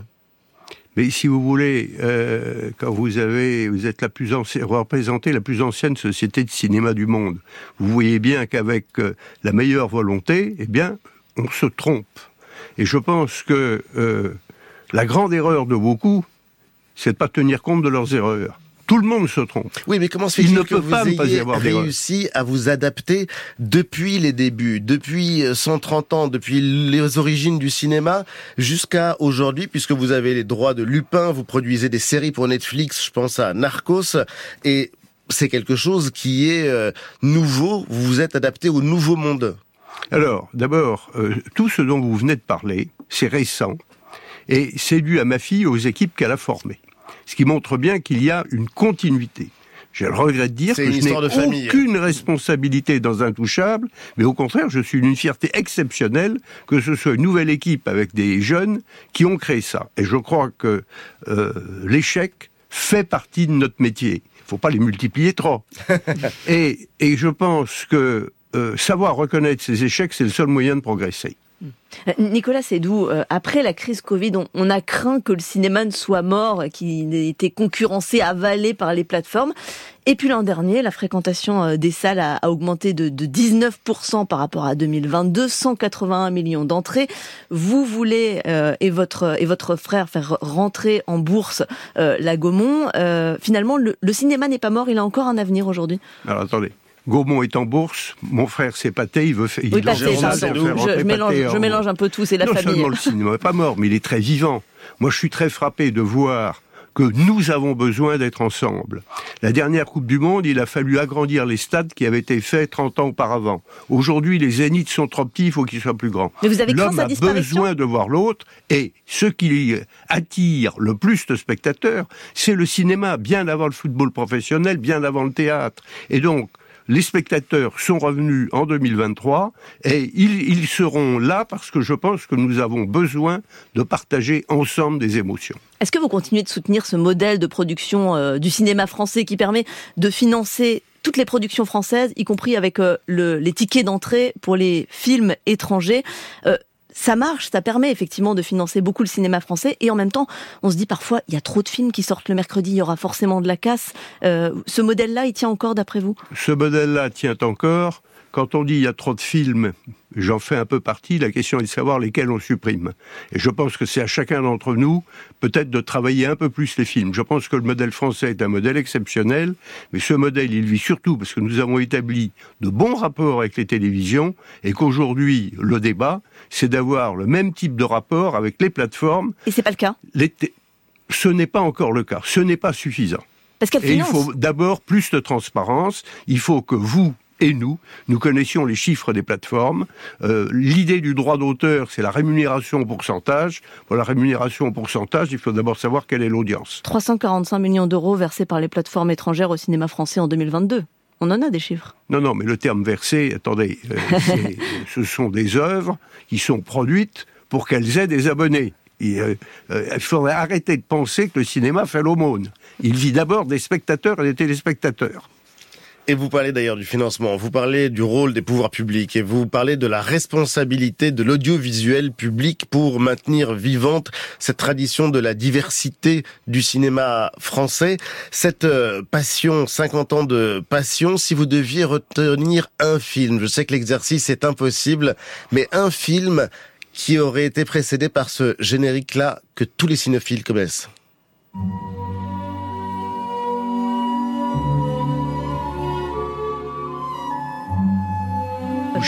On va donc, on va donc citer le Grand Bleu. Le Grand Bleu, puisque vous avez participé euh, longtemps à l'aventure de Besson, depuis Subway en 1985 jusqu'à 1999 quand il est parti vers d'autres euh, aventures. Le Grand Bleu. Le Grand Bleu, et en plus vous avez vécu une expérience traumatisante de plongée au moment du Grand Bleu, mais c'est une autre histoire. Il y a énormément de choses dans ce livre. Vous avez aussi apporté l'opéra sur grand écran et on a vraiment eu énormément de plaisir à vous recevoir. euh, Nicolas Sédou, le cinéma 50 ans de passion, c'est publié chez Gallimard. Bientôt 8h, le journal à venir. Akena.com. Akena.com, ok. Attention Chantal, c'est à vous. Vous cherchez votre véranda, votre pergola, un carport ou un pool house Inutile de faire une recherche ailleurs, tapez directement Akena.com. Oh là là, t'as vu Victor, la première prise c'était la bonne. Eh oui Coco, c'est un métier. Akena, la reine des vérandas. Et des pergolas. Livre Inter 2024. Vous aimez lire? Et si vous deveniez juré du 50e Livre Inter? La présidente du jury est elle aussi une grande lectrice, Isabelle Huppert. Vraiment, j'en attends tout. Euh, C'est ça qui est extraordinaire dans la littérature. hein. Ça peut être épique, ça peut être intime. Ce qui caractérise la littérature, c'est le style. C'est difficile à définir. C'est un peu comme la musique, je dirais. C'est quand même très lié au rythme. Écrivez-nous sur franceinter.fr ou par courrier France Inter Livre Inter, 116 avenue du Président Kennedy, 75 220 Paris CEDEX 16. Vous avez jusqu'au 7 mars inclus. Merci d'écouter France Inter et bon réveil. Bienvenue à vous si vous nous rejoignez. Il est 8 heures. « 8 heures, le journal Corinne Audouin, bonjour. Bonjour à tous. À la une ce matin, les SUV sur le banc des accusés, ces voitures toujours plus lourdes et plus puissantes. Les Parisiens se prononcent aujourd'hui sur le triplement de leurs tarifs de stationnement. On fait le point sur l'impact des SUV sur le climat mondial. L'Agence internationale de l'énergie recommande aux États de prendre des mesures. Explication chiffrée dès le début de ce journal. Premier test électoral réussi pour Joe Biden avant la présidentielle américaine. 96 de voix à la primaire démocrate en Caroline du Sud. La garde à vue de l'assaillant de la gare de Lyon levée hier soir pour raison psychiatrique. Et puis on fera le point sur les bracelets anti-rapprochement pour empêcher les conjoints violents de récidiver. Beaucoup d'alertes et aussi beaucoup de faux déclenchements. On vous explique pourquoi. Et puis judo et Coupe d'Afrique des Nations, c'est du football, au menu du journal des sports de Guillaume Batin. Avant votre invité, Ali et Marion. On l'a connu chanteur avec et sans Ebda, écrivain. Il revient en romancier. Magid Cherfi est notre invité pour son livre La vie de ma mère. Il y est question de famille, d'émancipation féminine, de vieillissement et d'amitié entre un juif et un arabe.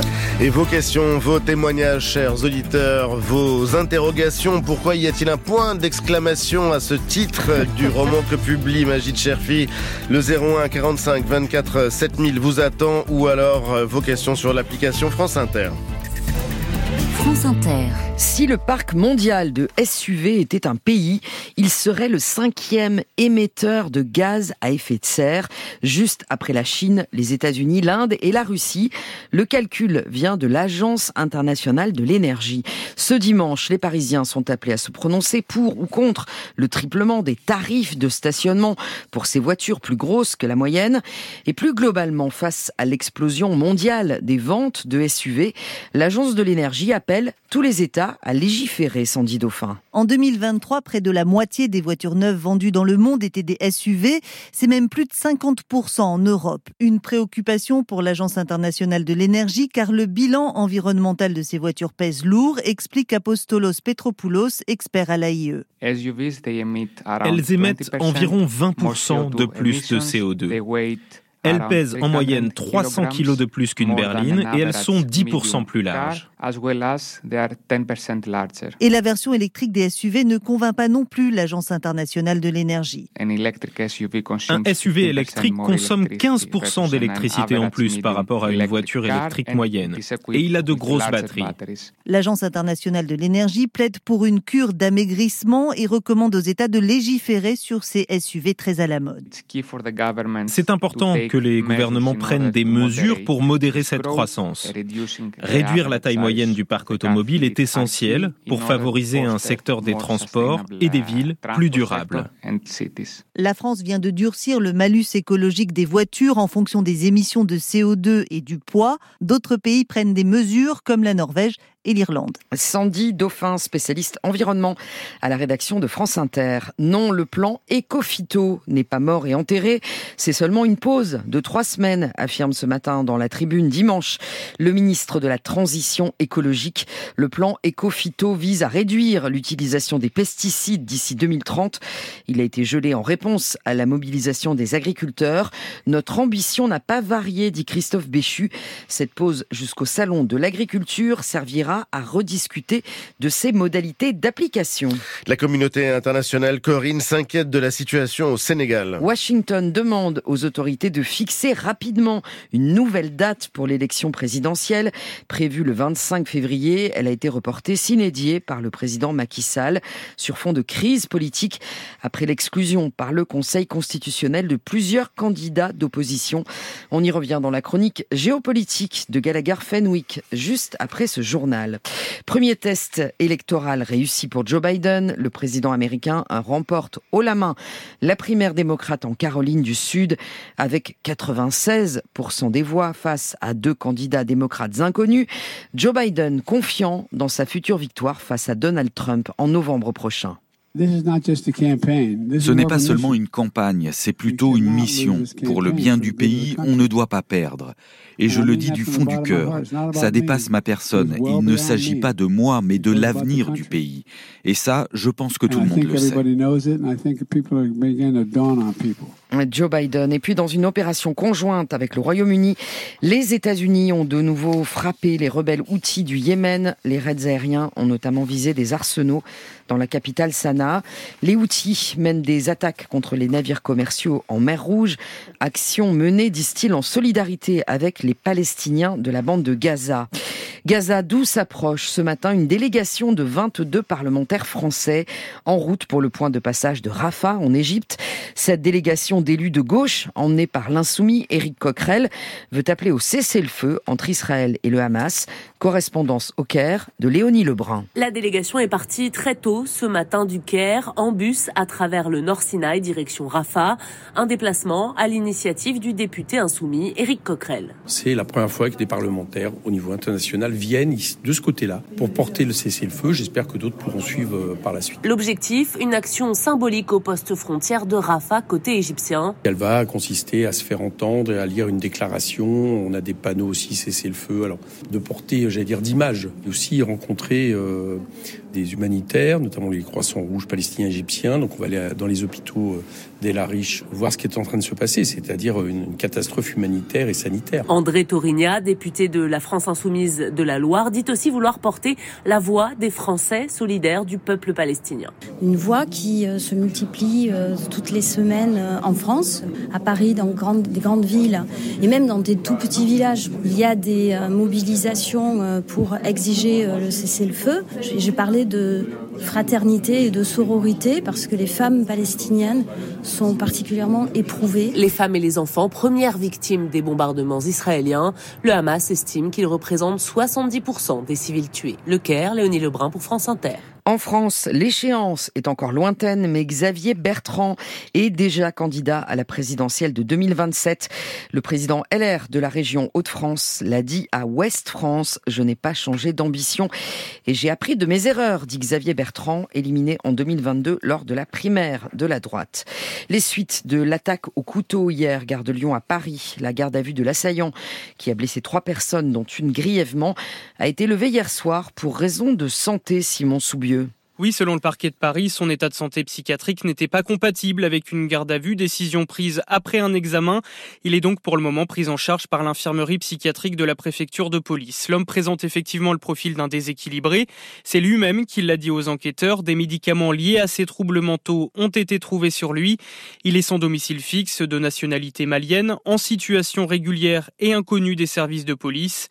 Hier, il était 7h37, gare Lyon, quand cet homme a mis le feu à son sac à dos avant attaqué une passante avec un couteau et un marteau. Elle a réussi à esquiver les coups, mais trois passants se sont interposés et ont été blessés. Deux sont toujours hospitalisés, dont un homme sérieusement touché à l'abdomen. Son pronostic vital ce matin est toujours engagé. Simon Soubieux. Le bracelet anti-rapprochement est-il efficace contre les violences conjugales? 1000 bracelets qui émettent un signal quand celui qui en porte un s'approche trop près de sa victime sont actuellement actifs en France. L'année dernière, les forces de l'ordre sont intervenues 10 000 fois après des alertes émises par ces bracelets. Autant de drames évités, s'est félicité le garde des Sceaux, Éric Dupont-Moretti, en présentant ses chiffres jeudi dernier, mais aussi beaucoup de fausses alertes, rapportent les magistrats, qui pointent les limites du dispositif. L'Aurélie arrive. Il y a les fois où le bracelet anti-rapprochement ne capte plus le réseau, les fois où, sans le savoir, l'agresseur et sa victime se retrouvent dans le même périmètre. Cécile Delazari est juge d'application des peines à Toulouse. Pour prendre mon exemple toulousain, il est très courant qu'on se retrouve avec un auteur qui emprunte la rocade toulousaine et une victime qui habite n'importe où dans Toulouse. Très rapidement, on se retrouve avec un auteur qui est dans la zone de préalerte, voire dans la zone d'alerte, alors qu'en réalité, il est simplement en voiture, euh, aller je ne sais où, sur ce qu'on pourrait appeler le périphérique Toulouse. Suivant les situations, le centre de contrôle prévient ou non les forces de l'ordre, mais chaque incident donne lieu à l'envoi d'un mail, parfois une dizaine par jour pour un seul et même bracelet. On est tellement noyé sous un nom d'alerte extrêmement important que ça devient très difficile en réalité de s'affoler sur une alerte parce qu'on sait que dans 99% des cas, c'est rien du tout. Mais l'intérêt du dispositif reste son aspect préventif, rassurant pour les victimes, rappelle Franck Olivon. Géographe, il doit remettre le mois prochain un rapport à l'administration pénitentiaire sur le bracelet anti-rapprochement. Une perte de réseau très fréquente, ça peut être le signe d'un dispositif qui dysfonctionne, ça peut être aussi le signe d'un individu qui cherche à le faire dysfonctionner pour passer sous les radars. C'est très compliqué de gérer ces technologies-là, mais c'est vrai pour tous les types de bracelets électroniques, c'est pas juste vrai pour le bracelet anti-rapprochement. La chancellerie a annoncé le déploiement de bracelets anti-rapprochement nouvelle génération. Reste à voir s'ils seront moins sujets aux problèmes de réseau et permettront de réduire ne serait-ce qu'un peu le nombre de fausses alertes. L'Aurélie Carive, service police-justice de France Inter. C'est la chronique d'un succès annoncé, Les yeux de Mona, premier roman d'un historien de l'art inconnu du grand public, Thomas Schlesser. Le livre a été vendu dans 26 pays avant même sa parution jeudi dernier. Il suit l'itinéraire d'une petite fille menacée de cécité et qui découvre l'art et la beauté. L'éditeur Albert Michel espère tenir la recette d'un succès planétaire. Reportage en pleine séance de signature dans une librairie parisienne d'Ilana Morioussef. Première séance de dédicace pour les yeux de Mona. C'est pour Lorraine. Après Manon. Manon. Pour Manon. Il y en a combien 200. La librairie est pleine à craquer. Thomas Schlesser n'en revient pas. J'ai remis euh, un livre que j'ai écrit pendant 10 ans chez Albin Michel il y a quelques mois. Et il se trouve que ce livre est maintenant euh, traduit déjà en 28 langues, qu'il s'apprête à être adapté au cinéma. Et euh, ouais, c'est un joli moment, un peu de pression, mais un très joli moment. Les yeux de Mona contient tous les ingrédients d'un succès populaire. Mona est une petite fille qui est menacée de devenir aveugle. Elle est menacée par la cécité. Donc son grand-père l'emmène chaque semaine découvrir euh, une œuvre pour lui faire découvrir la beauté du monde. Et chacune de ces œuvres, bah, c'est un, peu de beauté qu'elle emporterait dans sa mémoire si jamais euh, la cécité devait euh, gagner la partie à la fin du roman. Mais pour ça, il faut le lire jusqu'à la dernière page. Tout Albin Michel, la maison d'édition, s'est mobilisé, commercial, marketing, vente à l'étranger et bien sûr Plan média d'enfer. L'attachée de presse, Florence Godferno. Sur ce livre, j'avais envie de tout avoir, en fait. Voilà.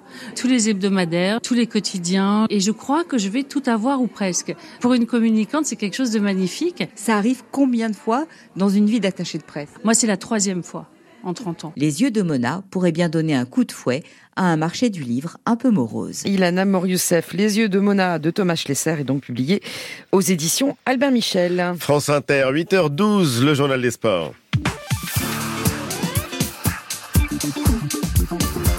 Avec Guillaume Batin ce matin. Bonjour Guillaume. C'était la reine de Bercy hier au Grand Slam de judo. Clarisse Agbenienou a remporté la plus grande compétition de la saison pour la septième fois de sa carrière, de quoi remettre les pendules à l'heure trois mois après sa contre-performance au championnat d'Europe et surtout à moins de six mois des Jeux Olympiques. Je me suis dit, je peux pas rester sur ça, c'était, c'était pas moi, je savais que j'avais beaucoup de fatigue, qu'il y avait des choses à régler, donc euh, j'ai réglé euh, toutes les choses que j'avais à régler et là je vais encore euh, travailler, retravailler pour être vraiment au parfait timing pour le, jour J. Quoi. Je me dis que ça va être juste magique, que si j'ai un public comme ça qui me pousse, ça me rentrait, mais dans le corps c'était juste magique. Donc j'ai hâte d'y être, j'ai hâte d'être au jeu, j'ai hâte de, de, voir comment ça va se passer. Aujourd'hui, c'est l'autre star du judo tricolore qui va se présenter sur le tatami de Bercy, le roi Teddy Riner, qui n'a plus combattu en individuel depuis son onzième titre de champion du monde. C'est vieux déjà, mars 2023 à Doha au Qatar. Il va débuter les qualifications aux alentours de 9h ce matin et peut-être, sans doute, les finales vers 17h cet après-midi. La Côte d'Ivoire a chaviré de bonheur hier soir, Guillaume. Le pays organise la Coupe du Monde, la Coupe d'Afrique des Nations de football. Hein. Un jour Pas encore la Coupe du Monde. Coupe du Monde, ça viendra. Et les éléphants euh, disputaient les quarts de finale hier soir face au Mali. Et ils ont gagné après un match complètement dingue. Trois cartons rouges, une égalisation à la 90e minute et la victoire dans les prolongations à la 122e. Franck Ballanger était à Boaké avec les supporters pour France on Inter. On gagne ou on gagne. C'était le mantra des supporters ivoiriens avant le match contre le Mali. Alors ils ont gagné. Pas tranquillement, pas facilement, mais avec un cœur énorme. Mené au score, puis réduit à 10, ils ont d'abord égalisé à la dernière minute du temps réglementaire, avant d'inscrire le but de la victoire à quelques secondes de la fin de la prolongation. Koné, pirate à barbe blanche et bandana orange, pouvait entrer en lévitation. Aujourd'hui, c'est pratiquement l'apothéose. On en a besoin. On a besoin de rêver. Là, ils ont joué avec les triples, les deux derniers matchs. C'est comme ça on veut les voir jouer. Jouer avec le cœur, c'est ça les éléphants. Découragement n'est pas ivoirien. Jusqu'à la dernière seconde, on y croit. Au coup de sifflet final, le stade de la paix s'est gonflé de bonheur, au point de pratiquement décoller dans le ciel de Bouaké. Fanny assistait à son premier match des éléphants et elle n'a pas supporté. En fait, j'ai failli m'évanouir. J'habite à Villejuif et là, en fait, c'était double émotion de revenir là où j'ai été élevé, où j'ai grandi. Et ça, cette victoire-là, j'ai pas de mots. Dans 20 ans, en Côte d'Ivoire, c'est certain, tout le monde parlera encore du match d'hier comme du miracle de Bouaké. Merci à tous, franchement, c'était trop bien. On a gagné les demi-finales opposeront mercredi prochain la Côte d'Ivoire au rythme des Vuvuzela et des Tam Tam au Nigeria et l'Afrique du Sud à la République démocratique du Congo. En Ligue 1, Lens et Rennes se sont imposés hier. Lens 6e, Rennes 7e. Six matchs au programme aujourd'hui. Ça commence à 13h avec Monaco-Le Havre. Ça se termine avec Lyon-Marseille à 20h45. Et puis en top 14 de rugby, le Stade toulousain a brillé hier soir face à l'Aviron bayonnais. Victoire 46-26 avec un excellent Antoine Dupont, le capitaine qui a beaucoup manqué au 15 de France face à l'Irlande. Merci Guillaume Batin pour ce journal des sports. Dans le journal de Corinne Audouin, il est 8h15 sur France Inter.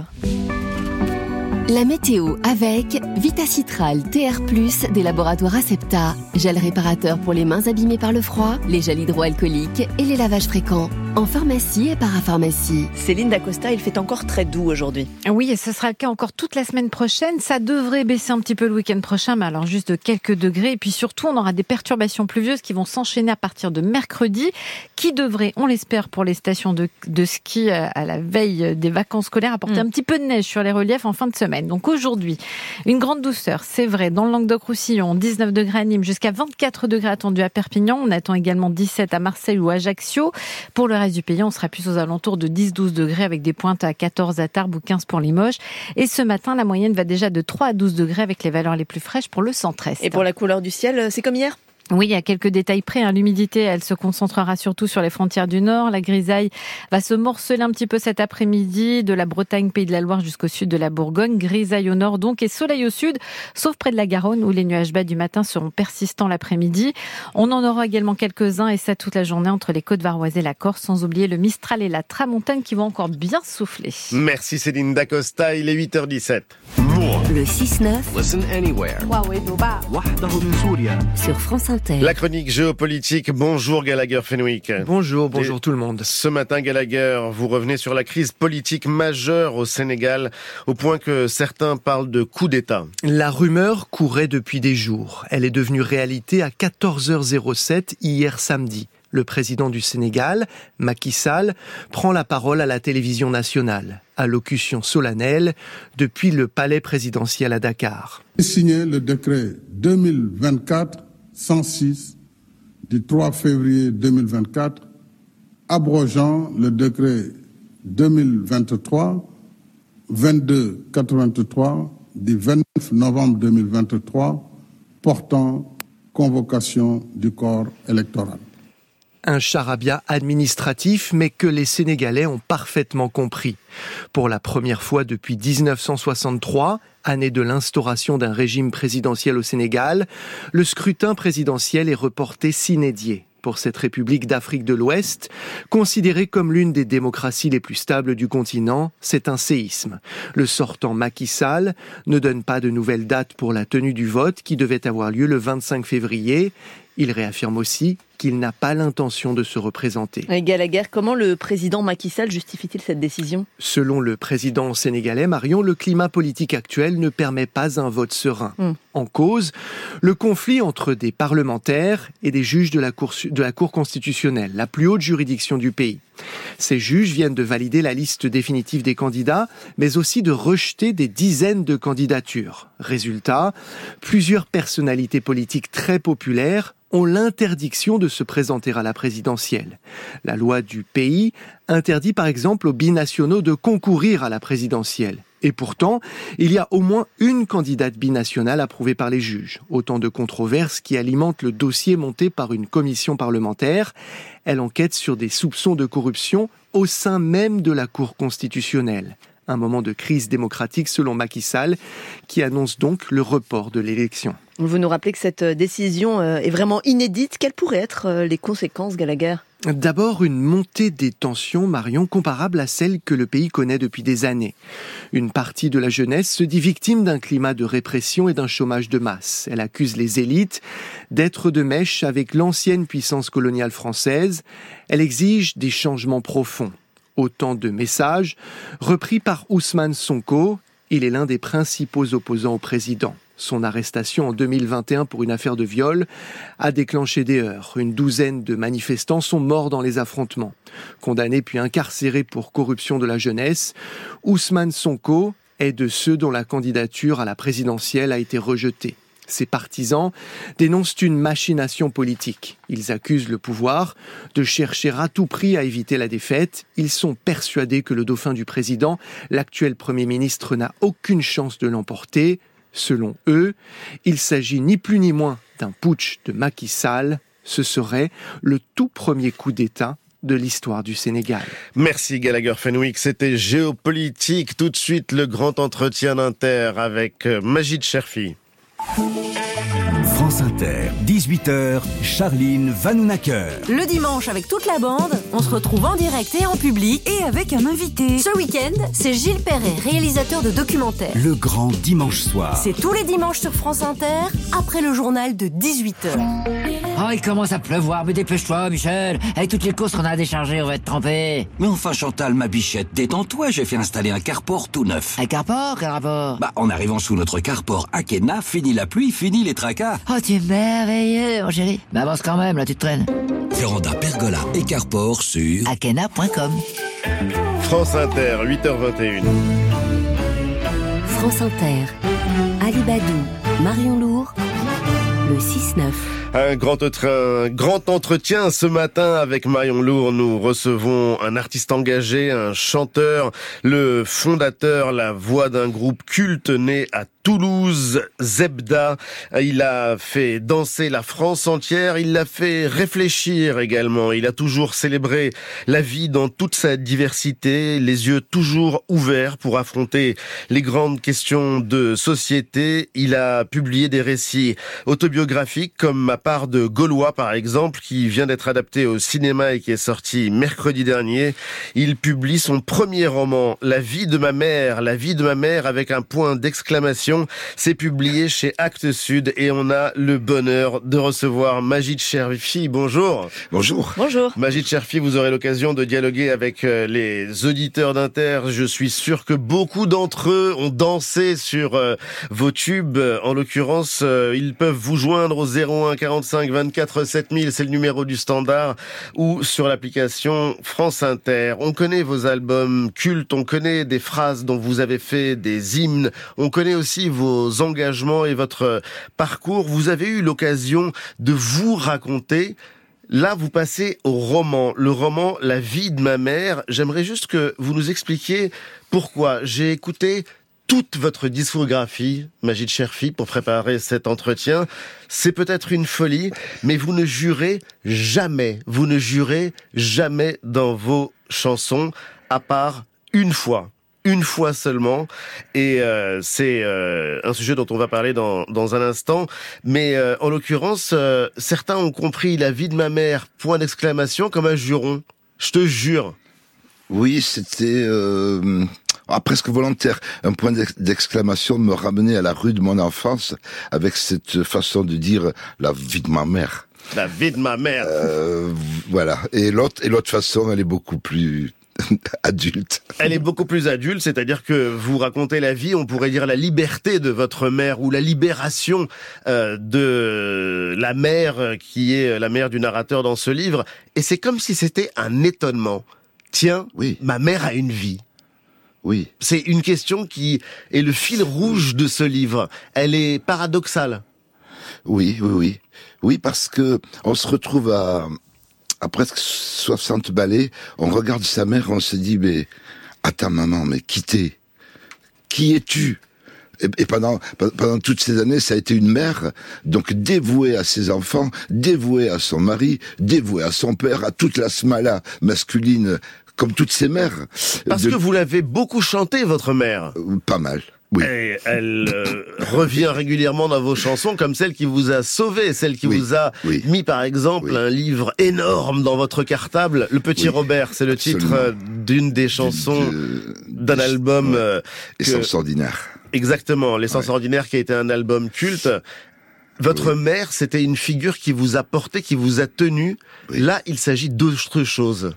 Oui, oui, parce que là, il, s'agit d'une anticipation. À partir de, de cette question de mais qui es-tu maman, euh, j'ai compris quand même qu'il y avait une femme derrière cette mère et que cette femme a eu du désir. Parce qu'il y a plus de 20 ans, un jour d'aveu incroyable. Elle me dit, euh, elle me dit, oui, euh, dans ce camp de gitans, oui, où on est arrivé, au début des années 60, il y avait ce beau gitan au regard ténébreux. Et là, j'ai été tétanisé. Je voulais pas en savoir plus. Non, surtout pas. C'est ça, votre, votre narrateur, Slimane, ça lui fait peur quand même, cette, cette émancipation. À un moment, elle lui dit, tu ne veux pas que je guérisse? Si, mais pas trop. Oui. Pas trop, parce que quoi? Parce que la liberté des, des femmes, c'est effrayant.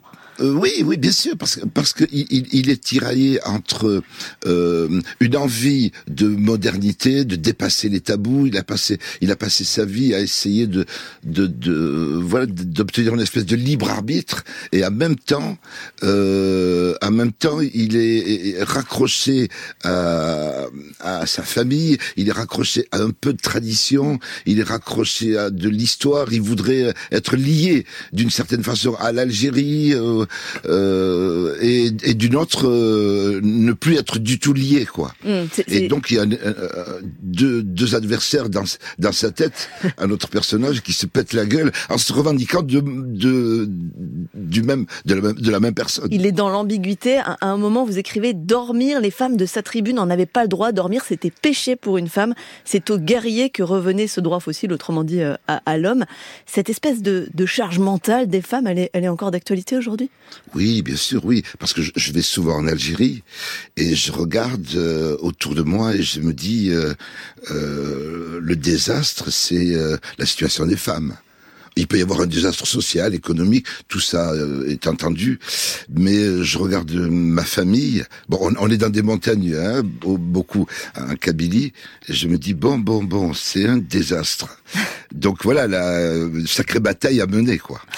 Le roman, il rend visible des personnes, des femmes qui étaient invisibilisées justement. Ces femmes de la première génération d'immigrés algériens qui sont venus en France, qui ne savaient ni lire, qui ne savaient pas écrire, qui, euh, comme vous le disiez, n'avaient jamais pu être femmes. Et là, c'est l'histoire de Slimane, un père de 50 ans, qui renoue le dialogue avec sa mère. Il renoue le dialogue après un long silence. Il veut qu'il se parle d'égal à égal. Qu'est-ce que ça veut dire ça, Magid Cherfi? Eh ben, c'est ce rêve de, de, de, de cette seconde génération que d'obtenir, euh, euh, enfin oui, d'accéder à une société, euh, voilà, de euh, fé- féministe, antiraciste, progressiste. Et il pense avoir beaucoup avancé. Euh, il se croit émancipé, et cette rencontre, tout à coup, lui fait dire qu'il il, il est pas à la fin du combat, mais il n'en est qu'au début, puisqu'il a du mal à admettre que sa femme puisse être une femme, euh, sa mère. Sa mère, puisse être une femme. Et, et il est- c'est pas la moindre de ses ambiguïtés parce qu'il y a aussi le, le rapport euh, à, à ses origines. Euh, il est français et en même temps il dit euh, qu'il qu'il se sent arabe quand il y a trop de personnes euh, au mètre carré, euh, euh, qu'il est, euh, qu'il se sent français euh, blanc au milieu d'Algériens. Et puis il dit dès que je suis en colère, je redeviens arabe. Ça ne me va pas la colère. Il est, il est entre deux eaux là. Oui. oui, il a tout le temps été entre deux eaux. À la fois parce que, si vous voulez, d'une certaine façon, ce personnage qui me ressemble un petit peu. On l'a compris. voilà, euh, la France lui a tout donné. Euh, il il s'est construit une identité par l'école, par le savoir. C'est votre part de Gaulois ça. Absolument. Et la part de Gaulois qui est euh, immensément majoritaire, d'ailleurs. Et euh, alors, d'un côté, voilà, il y a cette France qui lui a tout donné, et il y a cette France qui n'a rien donné à l'immensité immigrée. Et donc, euh, autre bataille schizophrénique pour lui. Autre bataille schizophrénique, on a de nombreuses questions euh, sur l'application France Inter. Je vais y revenir dans un instant. Zebda, on se souvient évidemment de ce groupe et de ce que ça veut dire. Le beurre à tartiner. Le beurre à tartiner, et en l'occurrence, ça faisait écho à ce moment où on appelait toute une catégorie de la jeunesse des beurs. Les beurs, ça existe encore, euh, Magid Cherfi, puisqu'il y a une génération qui est passée entre le moment où euh, vous chantiez avec euh, Zebda, où vous étiez sur scène, et aujourd'hui. Il me semble que on, les, les jeunes, enfin la troisième et quatrième génération ne s'appellent plus des beurs. Je crois qu'ils n'ont plus de nom. Euh, parce qu'ils ils ont... Ils n'ont plus de nom. Oui, ils, ils refusent toute identification. Et vous voyez même les plus jeunes s'identifier, je le vois dans des classes dans lesquelles je fais des interventions, ils s'identifient en malien, en sénégalais, en marocain, mais jamais j'ai entendu un mot me dire, moi je suis français. Mm. C'est intéressant cette question de l'identité parce qu'au début du roman, vous racontez comment le, le narrateur a lancé son food truck avec son copain Boris qui, qui est juif et chacun présente en fait les sandwichs du camion à sa façon. Euh, Ils sont soit cachers, soit halal selon euh, la tête du client, j'imagine. Le narrateur dit que ça, ça a posé question, euh, problème en fait cette association, que plusieurs fois le camion a été tagué de mécréants euh, de Israël assassin, qu'il Oui. a été victime de menaces. Cette ambiance-là, elle, elle existe, elle est inspirée de oui, faits réels? bien sûr qu'elle existe. Oui, elle existe parce que, si vous voulez, si on veut pas se raconter de salade, l'immensité musulmane est infusée de Palestine. Moi, mon propre père fêtait nos naissances en disant et un soldat de plus pour la résistance palestinienne. Donc moi, je suis né palestinien sans l'avoir voulu. Et donc euh, ensuite, euh, euh, plus ou moins, euh, on arme un combat politique ou pas, mais tout de suite on est palestinien avant quelques réflexions que ce soit. Ça n'empêche pas de monter un food truck avec quelqu'un qui est juif. Boris. Boris. Boris. Boris. Il y a quelque chose d'assez extraordinaire d'ailleurs dans ce roman, c'est que il y a l'invention d'une langue parce que finalement il n'y a pas que le français, il y a des mots d'arabe, il y a des mots kabyles, il y a des mots espagnols. C'est quelque chose qui est euh, euh, présent, notamment par exemple dans une chanson euh, le dimanche autour de l'église. Partout il y a des langues qui se mélangent. Où est l'interprète? En fait, on n'a pas besoin d'interprète. Absolument. Absolument, parce que euh, c'est le milieu dans lequel on vit qui est multiculturel, mais sans l'avoir choisi. Donc c'est pas euh, un délire d'un télo qui dit euh, soyons dans la mixité de ceci ou de cela. Là, il y a une vraie mixité, mais elle n'est pas choisie, et donc elle peut exploser à tout moment. multiculturel, vous dites, et si on revient à cette euh, question de la Palestine, vous avez mis du temps du coup à, à arriver à, à parler après le 7 octobre parce que vous ne saviez pas du tout euh, vous positionner, c'était compliqué. Oui, absolument. Euh, Prendre position, c'est toujours se f- avoir un, un- un ennemi. Prendre l'autre position, c'est d'avoir un autre ennemi. Et donc, euh, ça m'a pas étonné que toute la population musulmane s'est tue, parce que euh, comment aller contre la Palestine Bon, évidemment, là, c'est le Hamas, donc c'est particulier. C'est pas la Palestine euh, pas dans son entier. Voilà. Et en même temps, et en même temps c'est des Palestiniens et donc euh, j'ai voulu dire oui nous sommes mal parce qu'il y a deux camps qui s'opposent et deux camps auxquels euh, on appartient. Euh, Comme disait si bien Arafat, ce sont nos cousins. Euh, Donc voilà, c'est comme une guerre fratricide. Et Vous euh, vous demandez comment on dit Freud en hébreu et comment on dit Oedipe en arabe dans le roman. Oui, absolument, absolument. Il n'y a pas la réponse, mais la question est géniale. réponse. Et, et aujourd'hui, vous vous sentez comment par rapport à, à tout ça? Je me sens tiraillé. Parce que nous admettons évidemment qu'il y ait un, un- un État euh, israélien et nous sommes, nous sommes tétanisés à l'idée qu'il ne puisse pas y avoir 70 ans après euh, un État pour la Palestine. Donc on reste en suspens euh, en se disant bon, euh, les, les Palestiniens n'auront jamais un État. C'est un peu. C'est ce que vous pensez ça?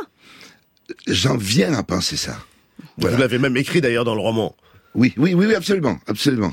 Euh, et, et on en vient là, d'où la, la désespérance et des lendemains pas terribles.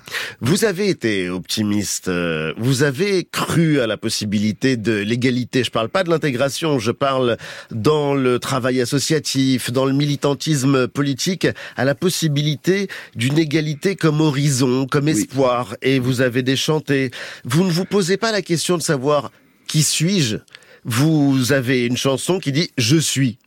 Je suis tout simplement, je suis, mais ça ira. Je ne suis pas né le jour de ma naissance, je suis né le jour où j'ai compris ma différence. Je suis en équilibre, je le jure.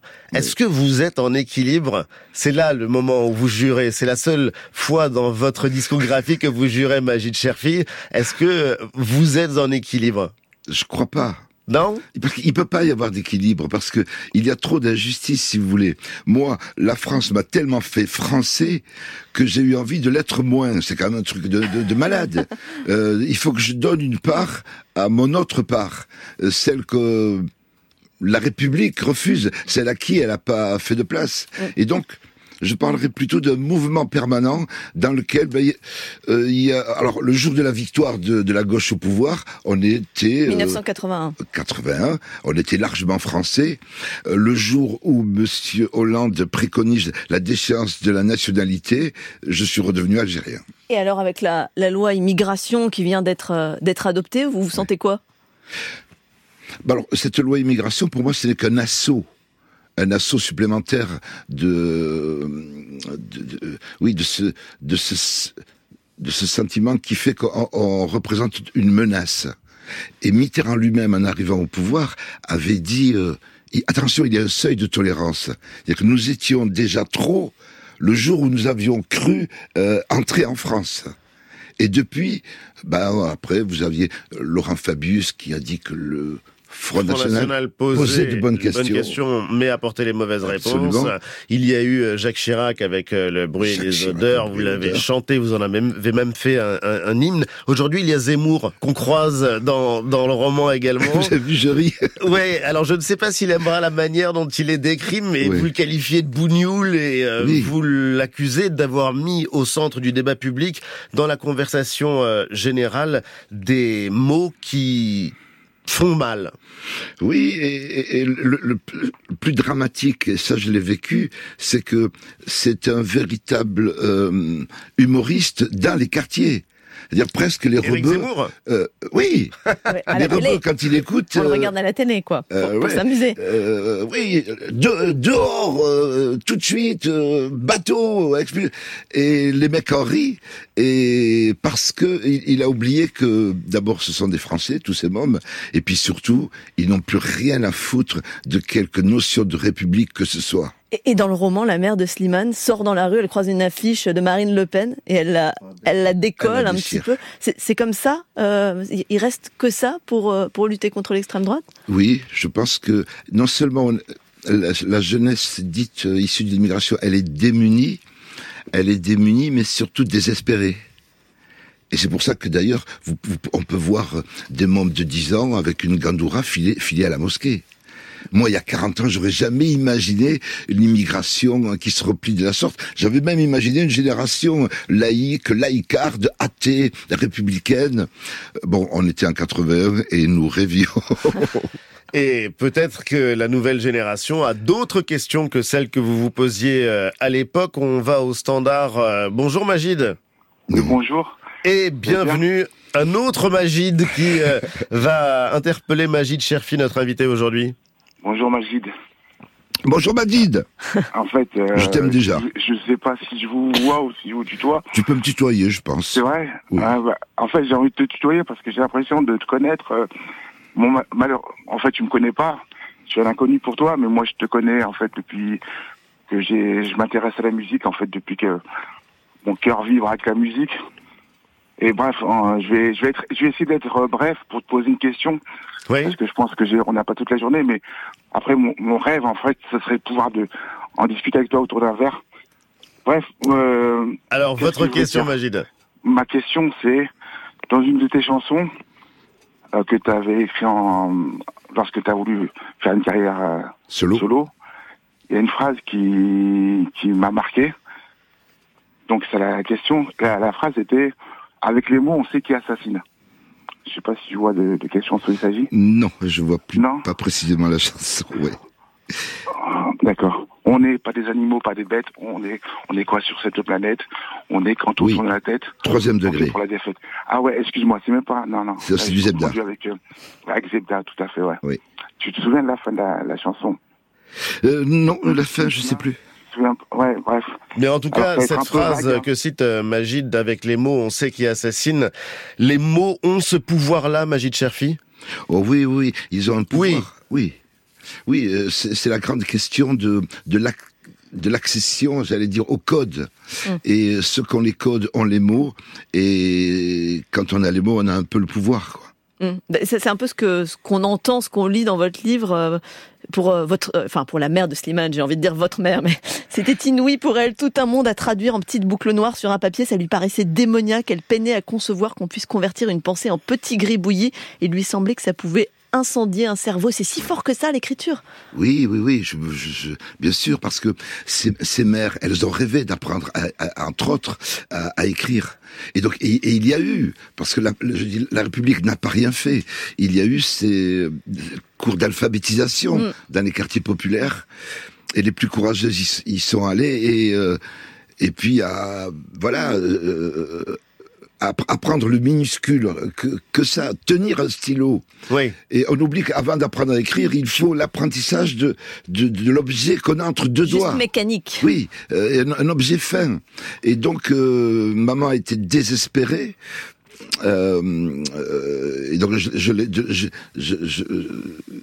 je, j'ai remis cette idée dans le roman de oui, avant d'écrire il il y a déjà la, la- la manipulation digitale en quelque sorte. On oublie plein de choses et, et- et elles ont elles ont échoué à, Mm. à apprendre à écrire Dans votre roman, il y a presque une bande originale. On entend, entre guillemets, euh, Aya Nakamura, Georges Brassens, le rappeur Joule, entre autres. Il y a en- aussi les Michel. Et, et les Michel, les différents le Michel Michel. Sardou. oui oui Et, et- et vous en êtes où, vous, euh, avec la musique? Il y aura un album bientôt, c'est ça? Absolument, je sors un album en mai qui s'intitule Le propre des ratures. En solo. En solo. Mm. En solo. Et c'est quoi le propre des ratures? Le propre des ratures, c'est- si vous voulez, c'est euh, l'imperfection est un idéal. Alors après, évidemment, vous, si vous me donnez deux heures, nous pourrions disserter, mais Disserter. voilà, c'est l'idée de l'imperfection euh, qui, euh, qui, qui m'a- qui m'a plu dans, dans, dans ce titre. Vous gardez malgré tout l'envie de faire danser, l'envie de rire malgré vos désillusions, même si vous avez désenchanté Magid Cherfi Oui. Oui. Oui, je suis désenchanté, désenchanté oui. Mais, après, Mais vous gardez l'esprit de Zebda, c'est-à-dire Oui. à la fois Oui. affronter les problèmes et d'un autre côté faire danser la France entière. Oui, parce que c'est une, aussi une façon pour nous d'être accessibles, d'apporter du rire, d'apporter de la dérision, de laisser respirer toute cette euh, euh, terreur qui est euh, le vivre ensemble et euh, au- auquel on n'accède pas. Avant, vous disiez que tout est paisible. Tout semble si paisible quand le Front National, à l'époque, remportait des élections municipales, arrivait à la tête de ville. Est-ce que vous diriez aujourd'hui que la France est si paisible que ça? Alors quand je disais paisible, c'était presque une façon ironique euh, de dire tiens voilà oui c'est marrant il n'y a pas de guerre civile pourtant ils sont là ils arrivent. Ils arrivent c'était il y a 40 ans. Imaginez là on- euh, on, on sait que Marine Le Pen sera au second tour. Ça, voilà, voilà un acquis qui est tout à fait désespérant. Hum. Euh, dans ma part de Gaulois, le, père de Mourad, qui est votre avatar pour le coup, qui est euh, autobiographique, il pense à rentrer en Algérie après l'élection de Mitterrand. Il il est pas content lui euh, de le voir arriver parce qu'il dit que c'est la gauche qui a autorisé la GGN, envoyé des parents en Algérie. Et en revanche, Mourad, lui, il est content de voir arriver les socialistes. Quel regard euh, Mourad Magid porte sur la gauche euh, aujourd'hui? Ben, écoutez, la gauche, évidemment, j'ai été comme tous ces jeunes gens euh, à l'arrivée de la gauche au pouvoir. On a cru que le racisme allait disparaître de la surface de la terre. Je crois pas exagérer de mes 20 ans-là. Et puis, euh, elle réussit un certain nombre de choses, de lois sociales, beaucoup, beaucoup d'ailleurs. Le grand échec de la gauche, c'était l'immigration. Le pur désastre. Ils n'ont pas su nous faire entrer dans le récit français. Et maintenant? Toujours pas. Je vous parlais de Hollande qui préconisait la déchéance de la nationalité. Là, c'est le chaos. Il y avait le précipice. Il s'est refermé.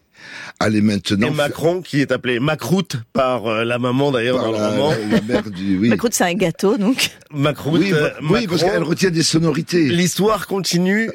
Cette histoire de l'égalité qui n'existe pas à part dans les rêves, elle Oui. continue. Oui, oui, oui, oui, avec euh, chez nos mères cette façon de mal prononcer des mots, des noms propres, pour parce que c'est leur guerre à elles. Elles ont cette arme mal prononcée, la guerre à la France, à cette France qui ne nous veut pas, c'est de mal prononcer les prénoms. Et donc Macron, tout à coup, c'est mais qui c'est ça, Macroute Qui c'est ça Macroute Et d'ailleurs, euh, il y a donc euh, le mélange euh, des langues, je le disais. Il y a cette phrase que je trouve magnifique dans le roman. Tout mélanger, c'était mon obsession, écrit le narrateur. Être indéfinissable, mais toujours épicé, comme un portrait lassant de moi-même. Et il y a de très nombreux auditeurs qui euh, nous écrivent sur l'appli pour euh, vous remercier pour vos mots, Magid Cherfi. Les mots, ce que vous écrivez, ce que vous chantez, ce que vous allez continuer à chanter et à porter. La vie de ma mère, point d'exclamation. C'est donc un roman qui vient de paraître chez Actes Sud avec ce food truck halal burger en couverture. Merci infiniment d'avoir été l'invité d'Inter ce matin. À suivre euh, le Carrefour. Vous êtes déjà debout entre 5h et 7h Je suis réveillé depuis euh, 4h30. pour profiter de la nature. Je dois arriver tôt tous les matins sur le marché. Eh ben nous aussi. France Inter, le 5-7, Mathilde Munoz. Au saut du lit, la première revue de presse de Claude Askolovitch. On s'en veut de s'exposer à ce vertige. Les disques de Charline Roux, la météo de Marie-Pierre Planchon et bien sûr toute la bande du Carrefour à partir de 6h40. Voilà, faut arrêter de tout critiquer, merde. L'avenir appartient à ceux qui écoutent le 5-7 de France Inter. À demain Et à ceux qui écoutent le 6-9 de France Inter, je vous dis qu'il est 9h moins le quart.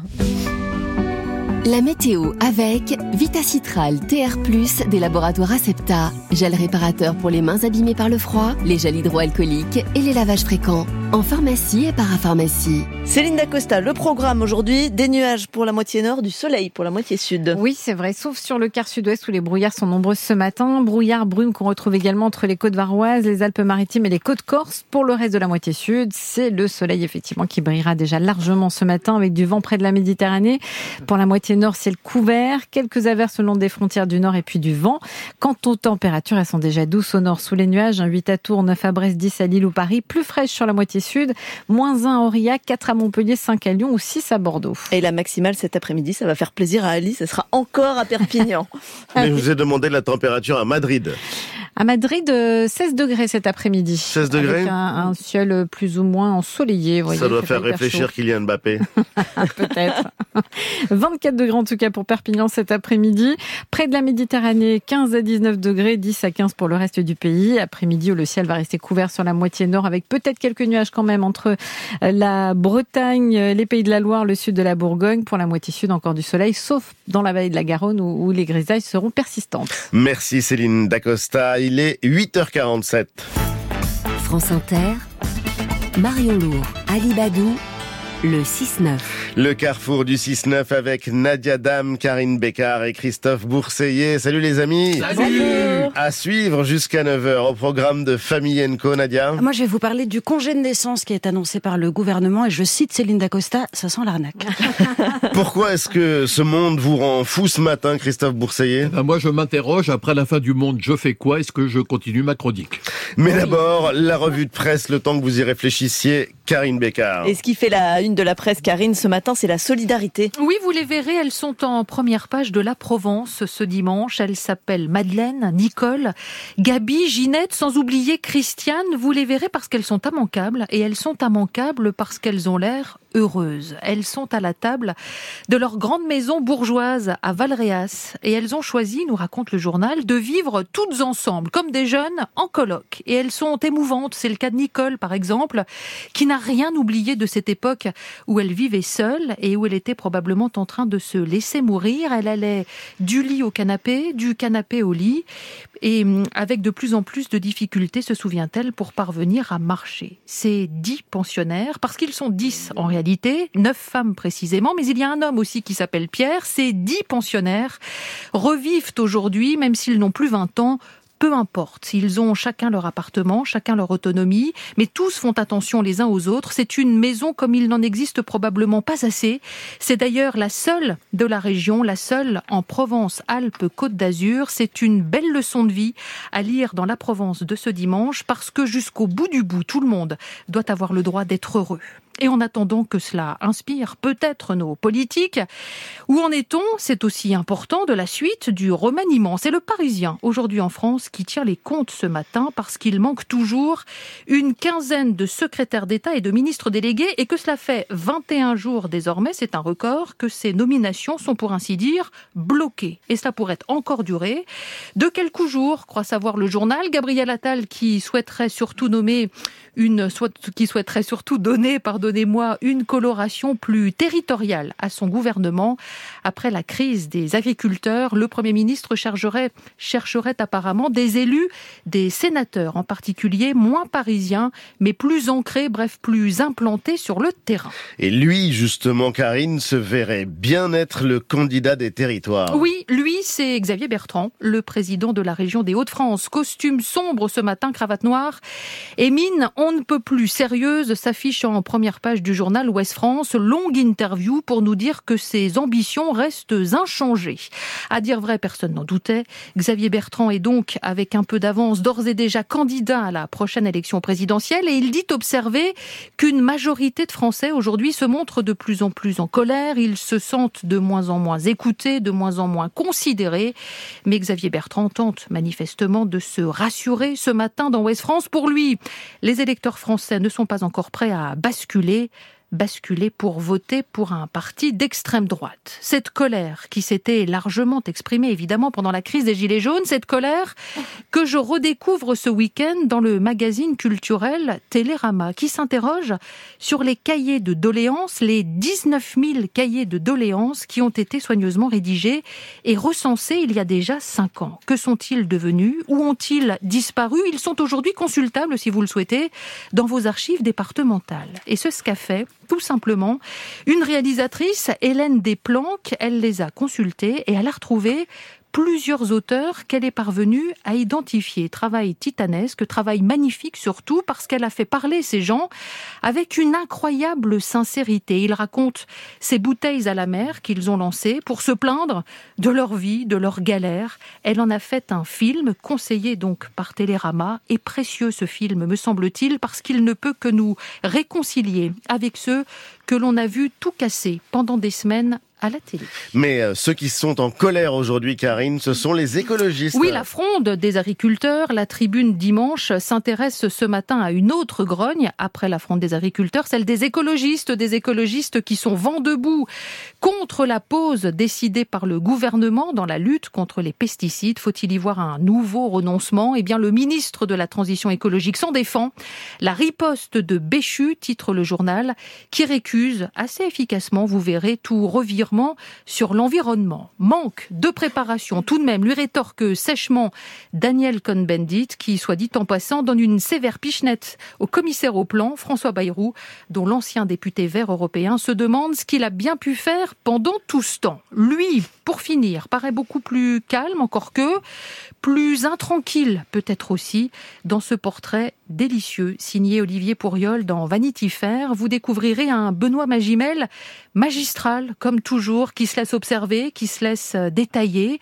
Ses lunettes de soleil, partout, tout le temps, c'est juste une coquetterie, une mhm. passion aussi. Enfin, presque une obsession, un besoin de rendre hommage aux acteurs américains qu'il a aimés et dont il s'est inspiré. La caméra ne lui fait pas peur, explique-t-il, parce que pour lui, parce que pour lui, jouer la comédie, c'est facile. C'est dehors, avoue-t-il, que tout est tout à coup tellement plus dur, mm. de la grandeur et de la fragilité d'un acteur. En trois phrases, si vous lisez Vanity Fair ce dimanche, tout est dit. Merci Karine Bécard dans Question politique aujourd'hui. L'ami Christophe Bourseiller qui est avec nous dans ce studio et puis... Eh oui, vous avez raison, il sera effectivement notre invité libre et on aura également Marion Maréchal. Et c'est à midi sur Inter. Et certainement à ne pas manquer. En tout cas, on sera au rendez-vous. Il est 8h52. Famille Enco, justement, Karine parlait de grandeur et de fragilité. C'est un peu ce à quoi vous allez vous attaquer, Nadia. Oui, Nadia, vous vouliez revenir sur le projet de relance de la natalité annoncé par le gouvernement dont fait partie donc ce fameux congé de naissance. Oui, c'est ça. C'était lors de sa longue conférence de presse du 16 janvier dernier. Emmanuel Macron promettait le lancement d'un grand plan contre l'infertilité qu'il a qualifié alors de fléau et de tabou du siècle. Il a également annoncé vouloir réarmer démographiquement la France, quoi que ça veuille dire. Expression curieuse et largement commentée, mais qui a aussi eu pour conséquence méconnue d'encourager de nombreux chiens de la casse à changer leur bio sur Tinder ces deux dernières semaines. On a vu apparaître sur les applis de rencontre des profils type célibataire chaud et patriote de ta région, cherche partenaire pour réarmer Je vous jure qu'on n'est pas aidé. Alors, parmi les pistes envisagées, il y a notamment celle d'un bilan de fertilité qui serait proposé aux hommes comme aux femmes dès 25 ans. Et dans le milieu médical, interroge déjà la pertinence parce que oui, la fertilité, c'est un peu comme la météo, ça change tout le temps et ces examens à l'instant T n'ont que peu de valeur prédictive. Par ailleurs, 25 ans, c'est tôt, c'est jeune et je cite à ce sujet le médecin François Oliven qui doute, j'ouvre les guillemets, que les personnes de 25 ans se précipitent pour un tel bilan à un âge où on n'est souvent pas intéressé par la question, ni forcément en couple. Je confirme qu'à cet âge-là, tu fais plus la, plus la tournée des happy hours que des labos, sans compter que le sujet peut être difficile à amener dans une relation naissante. Moi, je suis déjà contente quand le mec me rappelle le lendemain, je vais pas me griller en proposant un spermogramme pour le deuxième date. Et donc, en plus de ce bilan, Nadia, il y a le congé de naissance plus court, mais aussi mieux rémunéré, prévu euh, pour l'année prochaine. Ouais, comme ça, de prime abord, on a pu penser que l'idée était plutôt bonne, mais comme souvent, avec les annonces qui concernent la politique familiale, il faut toujours se mouiller la nuque avant de comprendre vraiment ce qu'il en est. On parle donc d'un congé de six mois qui pourrait être pris par les deux parents et qui sera, qui serait indemnisé au prorata du salaire. Le pourcentage n'est pas encore arbitré, mais le plafond, lui, a déjà été fixé à 1800 euros mensuels et il pourrait éventuellement éventuellement être complété par l'employeur. Mais ce qu'il faut savoir, c'est que ce congé de naissance inclut, englobe en réalité les congés de maternité et de paternité. Ah et ça, voyez-vous, ça change tout. Parce ah que par exemple, le congé de maternité, c'est 16 semaines, 3 mois et demi, un peu moins de 4 mois. Donc dans les faits, le bonus de temps passé avec le bébé, ben, il sera franchement modeste. Ensuite, ça peut sembler plus généreux, plus incitatif pour les pères qui, eux, n'ont droit qu'à 4 semaines, un petit peu moins euh, d'un mois. Mais... Mais ce congé de naissance ne sera a priori pas obligatoire pour les pères. Ça a déjà été écarté alors que c'était sur la table. Et je rappelle que 30% des jeunes pères ne prennent pas leur congé pater. Mais alors, du coup, que devient le congé parental? Eh ben, il n'y a plus ce congé ah, de naissance. En fait, il vient remplacer le congé parental. Ça a été vraiment dit ainsi. Le congé parental, je fais un peu de pédagogie parce que c'est pas toujours très clair. C'est encore autre chose que le congé maternité et paternité. Ah oui? C'est la possibilité, en fait, de pas travailler jusqu'aux 3 ans de l'enfant avec une aide financière de environ 429 euros par mois. On est d'accord, c'est vraiment très peu, très très peu mais au moins on était sûr de retrouver son poste après cette longue pause. Alors oui, t'es pas accueilli à ton retour avec des chouquettes et un patron qui fait des claquettes, mais au moins on pouvait s'éloigner de son boulot sans être mis totalement hors jeu. Là, c'est six mois et basta. Et six mois, c'est court, hein, surtout mm. qu'on a quand on n'a pas de mode de garde. Oui, c'est précisément là que le bas blesse, Marion. Aujourd'hui, quatre enfants sur dix n'ont pas de mode de garde, quatre enfants sur dix, donc en crèche ou auprès d'une assistante maternelle, mm. avec des inégalités territoriales terribles. En Seine-Saint-Denis, par exemple, c'est 32 places, à peine 32 places pour 100 enfants de moins de 3 ans. Or, et il faut le dire, ce qui freine la fécondité française, ça n'est pas que la chute de la fertilité, l'actualité anxiogène, l'inflation, la crise climatique, qui donne en effet plutôt envie de se rouler en boule, et c'est pas une position sexuelle féconde. C'est aussi la difficulté à trouver un mode de garde et pour les plus modestes, à le financer. En résumé, faire des bébés, ok, mais comme le disait Patrick Swayze, On ne laisse pas bébé dans un coin. on laisse pas bébé dans un coin. Et vive Patrick Swayze. Ouais, bien sûr, c'est votre idole, je crois. C'est mon héros, effectivement, dans Point Break. Merci infiniment, Nadia Dame. C'était Famille Co. On vous retrouve euh, dimanche prochain. Et à 8h56, Christophe Bourseillet à présent pour Ce monde qui nous rend fou et un extrait. Je vais essayer. L'Europe et une large portion de l'hémisphère nord viennent d'entrer dans une nouvelle ère glaciaire. Il faut continuer de marcher. On va mourir ici, c'est ça C'est effrayant. La bande-annonce du film Apocalypse de glace, une série B qui date de 2015. Pourquoi ce choix, Christophe? Bah, tout simplement, Marion, parce que ça ne me laisse pas de glace, c'est facile, dans la mesure où je note que le début du 21e siècle aura été marqué par une vague de pessimisme sans précédent, qui s'est traduite sur le plan culturel par une inflation de dystopies de tout poil, de films catastrophes et autres romans anxiogènes. Alors, tantôt nous crevons de froid, tantôt nous mourrons de chaud, tantôt nous sommes emportés par d'horrifiques pandémies, tantôt nous nous voyons percutés par des comètes, tantôt la mer monte, tantôt la sécheresse nous assèche, tantôt le vent nous aplatit, tantôt la marabunta gronde, tantôt Dieu décide de tout cancel. Bref, notre imaginaire catastrophiste est sans limite. Et d'ailleurs, vous voulez nous parler d'un livre Bah, oui, parce qu'il faut dire, Ali, que je viens de savourer effectivement un des romans les plus spatulants de cette rentrée littéraire de janvier. Je veux parler de Vivre le compte à rebours de Boilem Sansal. Alors, le livre démarre comme un roman de science-fiction pour s'achever sur une méditation métaphysique digne de Stephen Hawking, le tout avec un certain humour. Bref, cet objet me semble aussi vibrionique qu'un ovni zigzagant dans le ciel.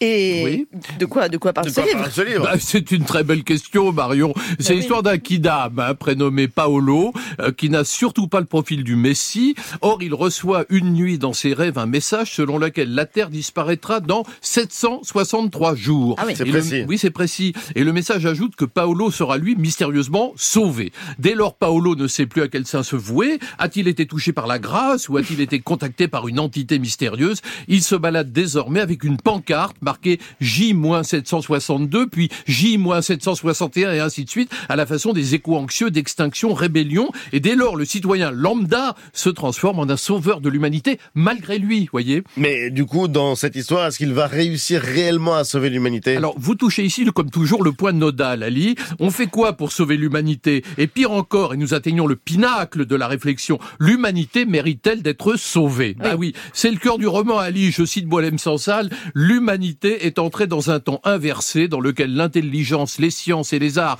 se développent dans les mémoires vives des ordinateurs, pendant que l'ignorance et la bêtise s'agitent pompeusement dans les cerveaux stériles des hommes. Et quel est le verdict de Paolo? Alors Paolo médite, Marion, méritons-nous une seconde chance ou faut-il juste nous laisser crever? En effet, selon ses rêves, un vaisseau invisible doit le quérir le jour de la destruction. Mais alors, on prend qui sur le vaisseau? Doit-on sacrifier les salauds, les minables, les pleutres, les goujats, les harceleurs, les cinglés, les fondamentalistes, les complotistes? Si nous les rejetons, ne devenons-nous pas nous aussi des salauds, des pleutres, des ordures, des pervers assez narcissiques? Mais si nous les acceptons dans la nouvelle arche, nous transplantons sur une autre planète toutes les laideurs de ce monde qui nous rend fous. Alors, vous voyez, à quoi bon créer une terre bis si elle ressemble comme deux gouttes d'eau polluées à la nôtre? Vous voyez, c'est cornélien. C'est vrai, c'est pas facile de vous répondre et ça se termine comment? Je- alors je me dépêche un peu. Le jour J, la Terre et tout le système solaire sont absorbés par un trou noir, Ali. Bon, bref, et en fait, je, je vais simplement résumer. Je suis pas sûr que Boilem Sansal soit de l'avis du cinéaste Christopher Nolan, à qui on doit notamment le film Interstellar, Oui. et qui disait récemment dans Sud-Ouest, bah oui, l'humanité mérite d'être sauvée. Je suis vraiment impatient de vous entendre débattre avec Mario Maréchal, en tout cas dans ça sera Question pas tout à Politique. fait le même style. Ce monde me rend fou. Merci Christophe Bourseillet. Vous êtes bien sur France Inter. Il est 9h.